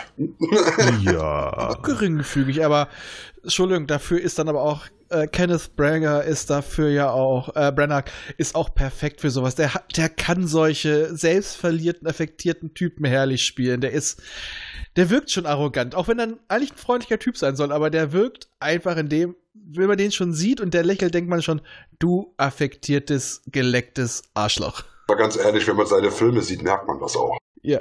Also ne, visuell absolut überladen. Alles ist überladen bei ihm. Ja. Wenn Hamlet guckt oder was man guckt, also man ja, ist gerne, ja, ist okay, super. Also ich mag's. Ich find's toll. Ich, ich werde gerne im Kino überwältigt. Ja, aber Naja, also ich, ich Ganz kurz, ich Regisseur muss und einmal sagen, weil, weil das so schön überspitzt ist, aber so geil zu ihm passt, ist tatsächlich ein Harry Potter-Film. Nämlich Die Kammer des Schreckens, wo er ja Gilderoy Lockhart spielt. Diesen super affektierten Giga-Lehrer. Das, das war, das war Kenneth Brenner? Äh, Brenner? Das war Kenneth Brenner, mein Freund. Habe ich ihn nicht erkannt. Ich mir jetzt, bin ich mir jetzt ehrlich gesagt auch nicht sicher. Das. Ich schmeiß mal die nautilus Ich gehe mal an. pinkeln und du Ja, schmeißt mal den Nautilus-Computer an. Alter, das ist Gut, aber. Äh, er hat Cool. schon Tee eine. trinken sollte man nicht beim Boss. Ja, du hast schon so eine leichte. Äh, du hast Hey, ich auch eine Sascha-Blase. Ja, und? Er hat eine Sascha-Blase. Okay, Schauspieler. Tatsächlich. Ich sag's doch. Die Kammer des Schleckens, er ist dabei. Er ist Gilderoy. Oh Gott, er ist in Avengers Infinity War dabei. Als Stimme, als Stimme. Als Stimme, ja gut, das kann er machen. Oh Gott. Wild Wild West. Ja, das stimmt. Da spielt er hier diesen, den, den, den, der hier alles zusammenbastelt. Oh Gott, auch nicht. Er ist der Regisseur vom ersten Tor. Ach du Scheiße, tatsächlich. Das habe ich auch nicht mehr im Kopf gehabt. Oh, oh. Deswegen wurde es danach nur besser. Ja, ich wollte gerade sagen. Obwohl, der erste Tor hat einen schönen Trash-Faktor. Und, ja, und, und, war's? Ja, Ja, ich erzähle doch kein Mistmensch. Nicht wenn, nicht wenn wir online, wenn wir was aufnehmen. Mhm. Also fast nicht. Meistens. Ja, hätte, hätte ich auch nicht erkannt. Ja, gut.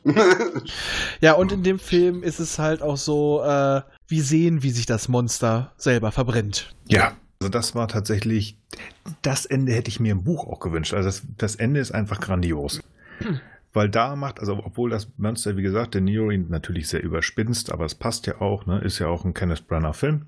Ähm, aber das, da hat er halt auch diesen Mind-Twist. Er verändert sich, er erkennt seine Fehler und er übernimmt dieses Wikinger-Begräbnis, also dieses Darth Vader-Begräbnis. Er fackelt sich und seinen Schöpfer ab. Und das fand ich ein sehr, sehr schönes Ende. Das hat schon Spaß gemacht zu gucken.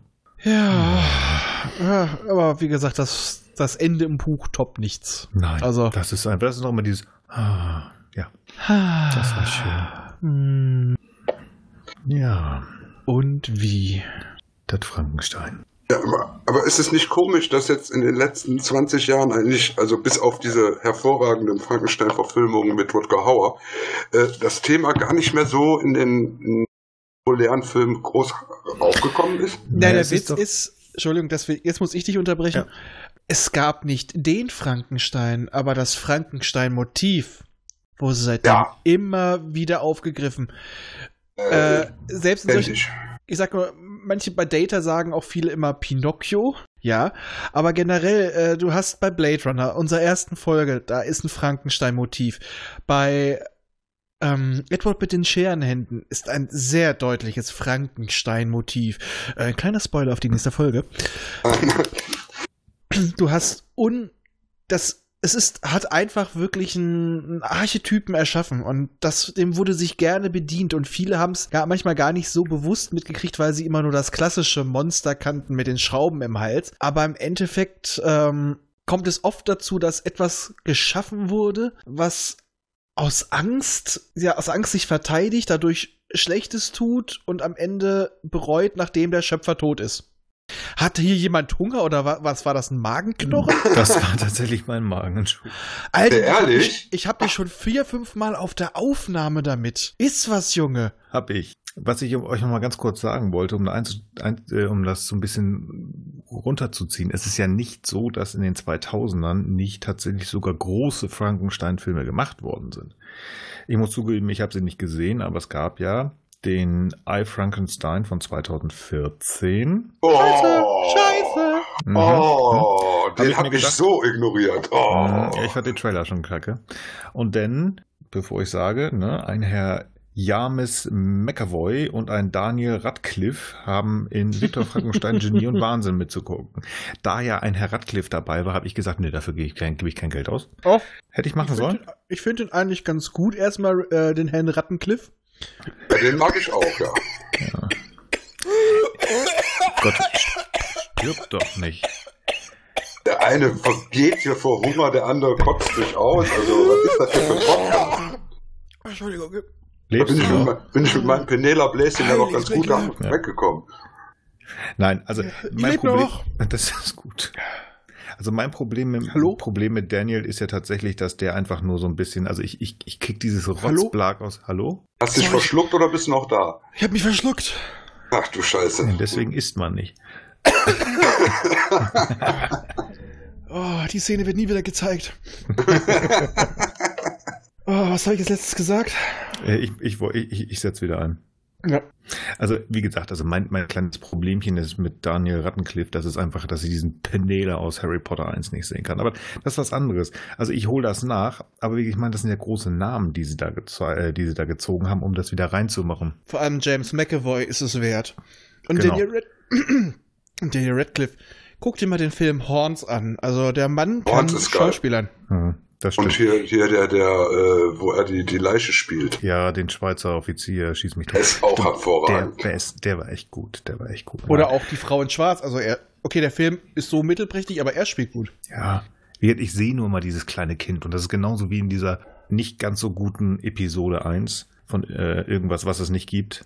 Ähm, da geht mir das Kind auch auf den Sack. Aber das ist ein anderes Thema. Wie gesagt, ich wollte ja nur sagen, das Motiv und auch tatsächlich die Filme sind ja noch da, wo man wirklich entweder das, die Adaption nimmt, so wie dieses I. Franken Gedöns da, oder halt Viktor Frankenstein, der doch wieder das alte Thema aufgenommen hat. Und das finde ich eigentlich schön, dass das etwas Zeitloses ganz offensichtlich ist dass das Thema immer wieder aufgenommen wird. Ob es jetzt sehr nah oder sehr weit vom originalen Stoff ist, aber es wird halt wieder aufgenommen. Ja, weil einerseits spielt es mit unserer Angst vor Tod. Mhm.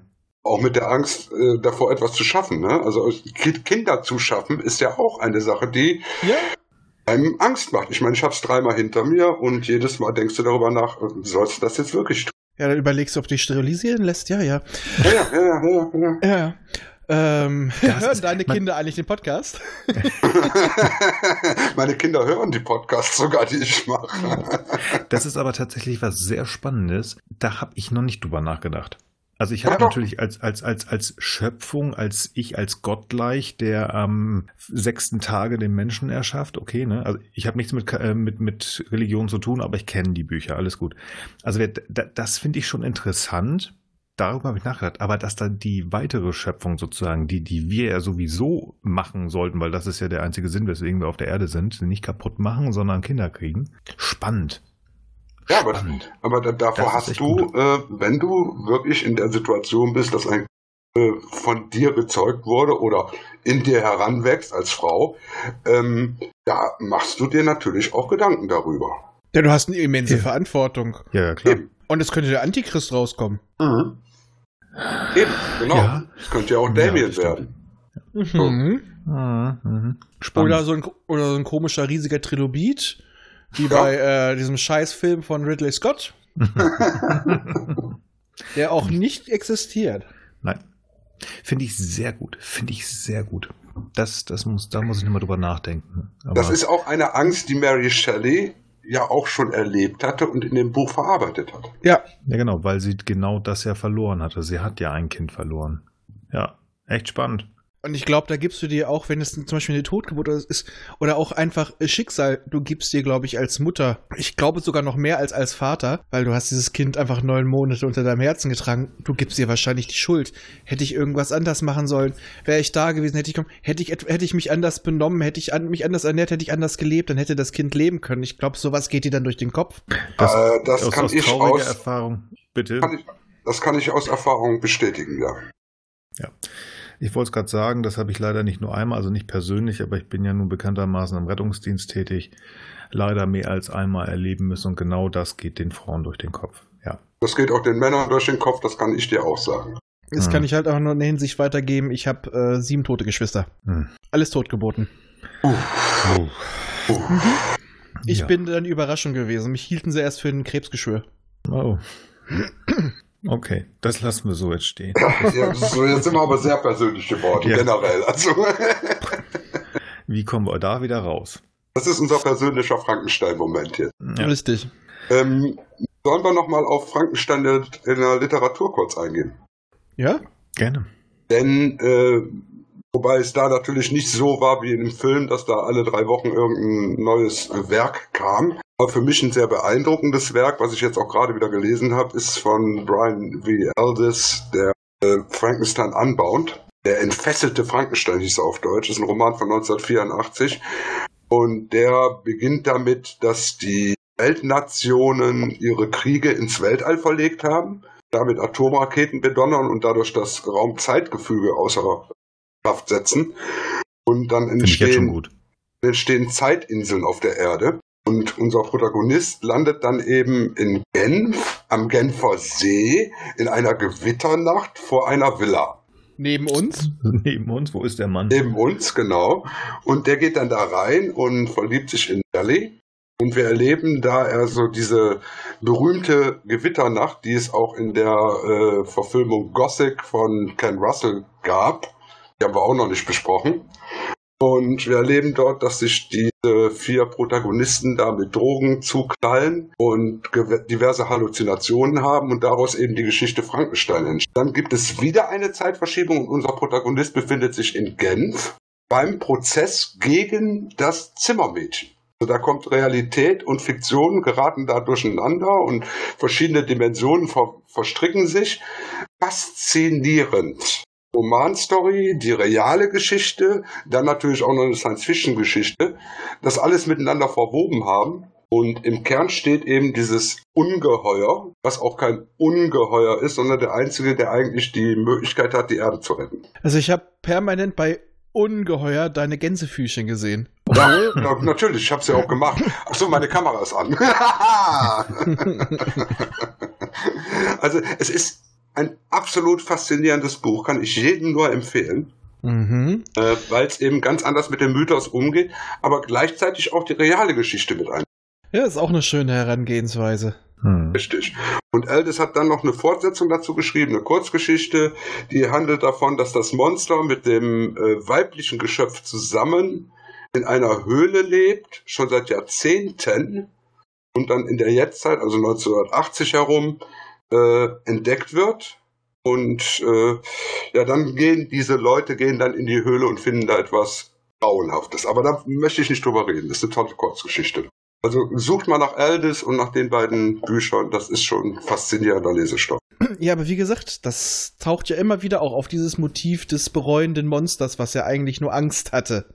Richtig, genau. Das Motiv ja. taucht öfter auf, aber in Form sehr selten mit dem richtigen Frankenstein. Ja, aber so im Endeffekt vor Frankenstein war das so nie thematisiert. Sie hat damit wirklich einen Archetypen erschaffen. Also ähm, von daher kann sie sich wirklich als die Mutter der Science Fiction zeichnen. Sie hat, ja. sie hat gleichzeitig auch den verrückten Wissenschaftler erschaffen. Allen Variationen, also, in denen es denn bis heute gibt. Also ob der jetzt äh, Köpfe doppelt irgendwo drauf näht oder sonstige komische Sachen schafft, aber das ist ein das Buch. Ja, das stimmt. Also ohne Mary Shelley würde es tatsächlich in dieser Art und Weise, wie wir es jetzt kennen, weil darauf basiert viel und daraus hat sich viel entwickelt, würde es die Science Fiction möglicherweise nicht geben, ja. Mm. Das ist schlüssig. Und sie hat eigentlich auch nicht viel mehr danach geschrieben. Da gab es noch äh, eine Anführungsstrichen äh, Science-Fiction-Geschichte, The Last Man hat sie noch geschrieben.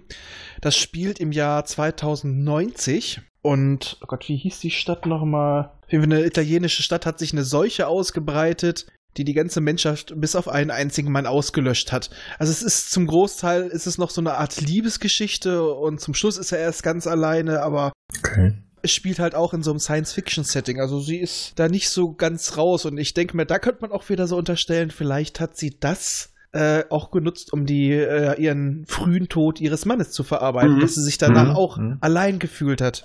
Ja klar. Aber spannend, das ist ja auch so, so ein bisschen so ein wie hieß das noch? Äh, I Am Legend. Ja, ja, richtig. Ja.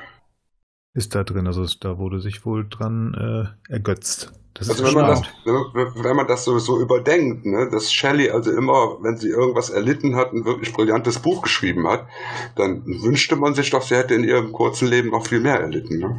Ja. Bitte versteht das nicht falsch, liebe Hörer. Sie hätte die Literatur noch viel weiter beeinflussen können. Ja, aber das muss auf jeden ja. Fall eine unglaublich faszinierende Person gewesen sein. Also, mhm.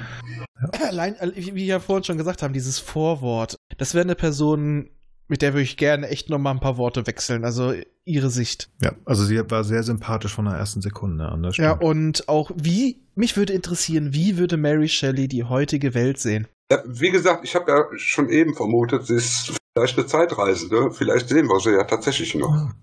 Weil, Das also so, so weit, wie die in die Zukunft gesehen hat, ja, die, ja, was die alles beeinflusst hat, war ja ihrer Zeit um Jahrhunderte voraus. Ja, da heißt es immer so, äh, wie hieß sie nochmal, J.K. Rowling, wär die große weibliche Autorin. Scheiß drauf, Mary Ja. Shelley. Diese Ja, Frau hat ihren Thron verdient und Ja. 200 viel- Jahre vorher. sie hat so viele Sachen beeinflusst und leider ohne dass der Großteil weiß, wer diese Person war und dass sie das beeinflusst hat. Was schade ist. Also wie gesagt, so Jules Verne, den kennt man, aber Mary Shelley wissen so viele nichts mit anzufangen. Hm. Was, Ist auch schade, sonst, sonst würde der Podcast wirklich Mary Shelleys Erben heißen. Was, höchstwahrscheinlich, ja. ja. Ja. Was würde sie sagen, wenn sie in der Heutezeit wäre? Sie würde, also ich glaube, sie würde sowas sagen wie, ich hab's euch doch gesagt. Mhm. Weil was, was, was du, Raphael, was du vorhin gesagt hast, äh, anfänglich, die Message aus dem Buch ist echt schwer zu erfassen. Aber ich glaube, es würde sie erschaudern, was alles so gemacht wird. Und man sich immer wieder fragt, muss es denn so gemacht werden? Von irgendwie, ja, wir beherrschen das Atom, was wir ja schon in den äh, 20.000 Mal unter mehr auch angesprochen haben, aber wir nutzen es bis zum Ende. Das heißt, wir haben es waffenfähig gemacht. Ich glaube Ähm. eher, sie würde eher auf die Gentechnik gehen. Auch etwas, wo wir theoretisch schon erschaffen können, was wir aber noch nicht annähernd so im Griff haben, wie wir es gerne hätten. Definitiv. Und wo wir, auch, wo wir auch Spätfolgen nicht absehen können, weil Hm. Leben sich im, immer der Kontrolle entzieht. Ich würde vermuten, sie würde heute äh, Endzeitromane schreiben.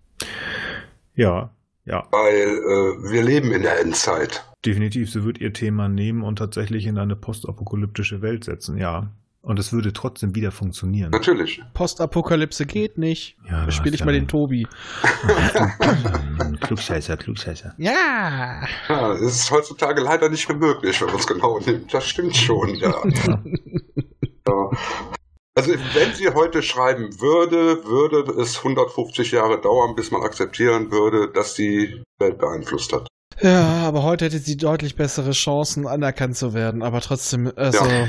Ja, es war ja, wie ihr gesagt habt, ich meine, wenn es wirklich so war, dass ihr das Buch unter ihrem Namen 1820 schon rausgekommen ist, ich meine, das war ein Riesenschritt. Ne? Ich meine, es gab Frauen, mir fällt jetzt spontan eine Frau DC Fontana ein, die über längere Zeit an irgendeinem komischen Franchise mitgeschrieben hat und es lange gedauert hat, bis der Roddenberry gesagt hat, ja, das war eine Frau, die da gute Stories geschrieben hat. Und das auch irgendwie 150 Jahre vorher. Respekt, Mhm. Respekt. Also und das, sind- bei ein, das bei einer Serie, die sich damals das so auf die Fahne geschrieben hat. Das war ja gerade TNG. Wir sind so liberal, wir sind so Mhm. fortgeschritten. Und dass dort im Hintergrund mehr, Anführungsstrichen, ja doch nicht in Anführungsstrichen, mehr Sexismus geherrscht hat als bei ihr. Das ist Mhm. traurig. Das ist traurig. Ja, unter anderem, warum hat sie gekündigt? Ne? Nicht nur, weil ihr Name nicht genannt worden ist. Warum ist Tascha gegangen? Ne? Ja, okay, äh, weil ihre Rolle ziemlich egal war. Ja, gut, da war noch was anderes und sie hatte keinen Bock drauf, aber Okay, davon weiß ich nichts. ne, Wir, gut. wir müssten mal in einem Star Trek Podcast mal drüber reden, ne? ich kenne da einen. Äh, Wie dem auch sei, wie gesagt, das war natürlich in, in Anfang des 19. Jahrhunderts. Das war ein sehr, sehr modernes, also ein moderner Schritt für die Frau. Das ist danach wieder zurückgegangen. Aber nach zwei Jahren hat man gesagt, hier, pass auf, ich möchte, dass du deinen Namen auf dem Buch stehen hast als vom Verleger.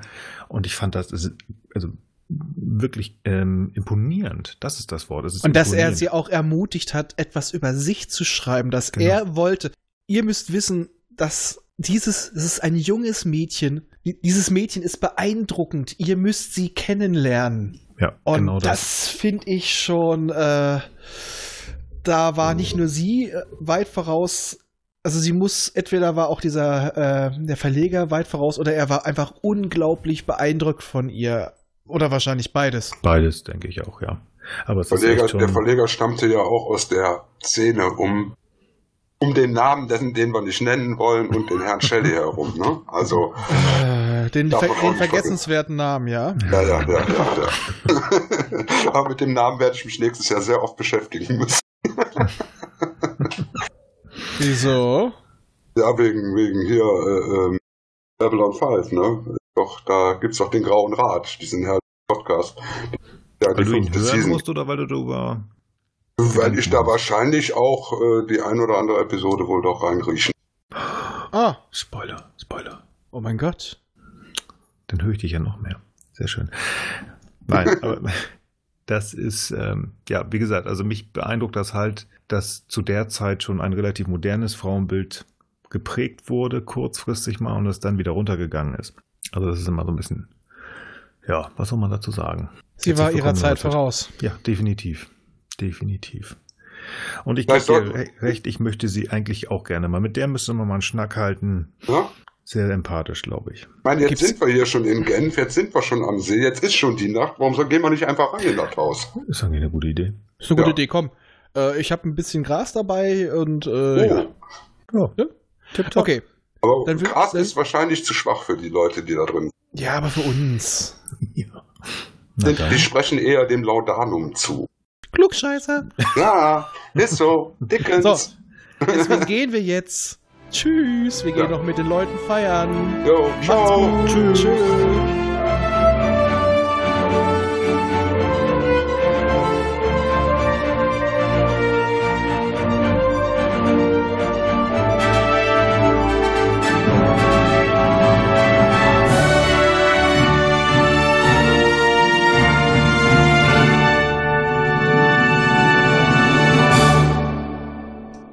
Erreichen könnt ihr uns über folgende Wege.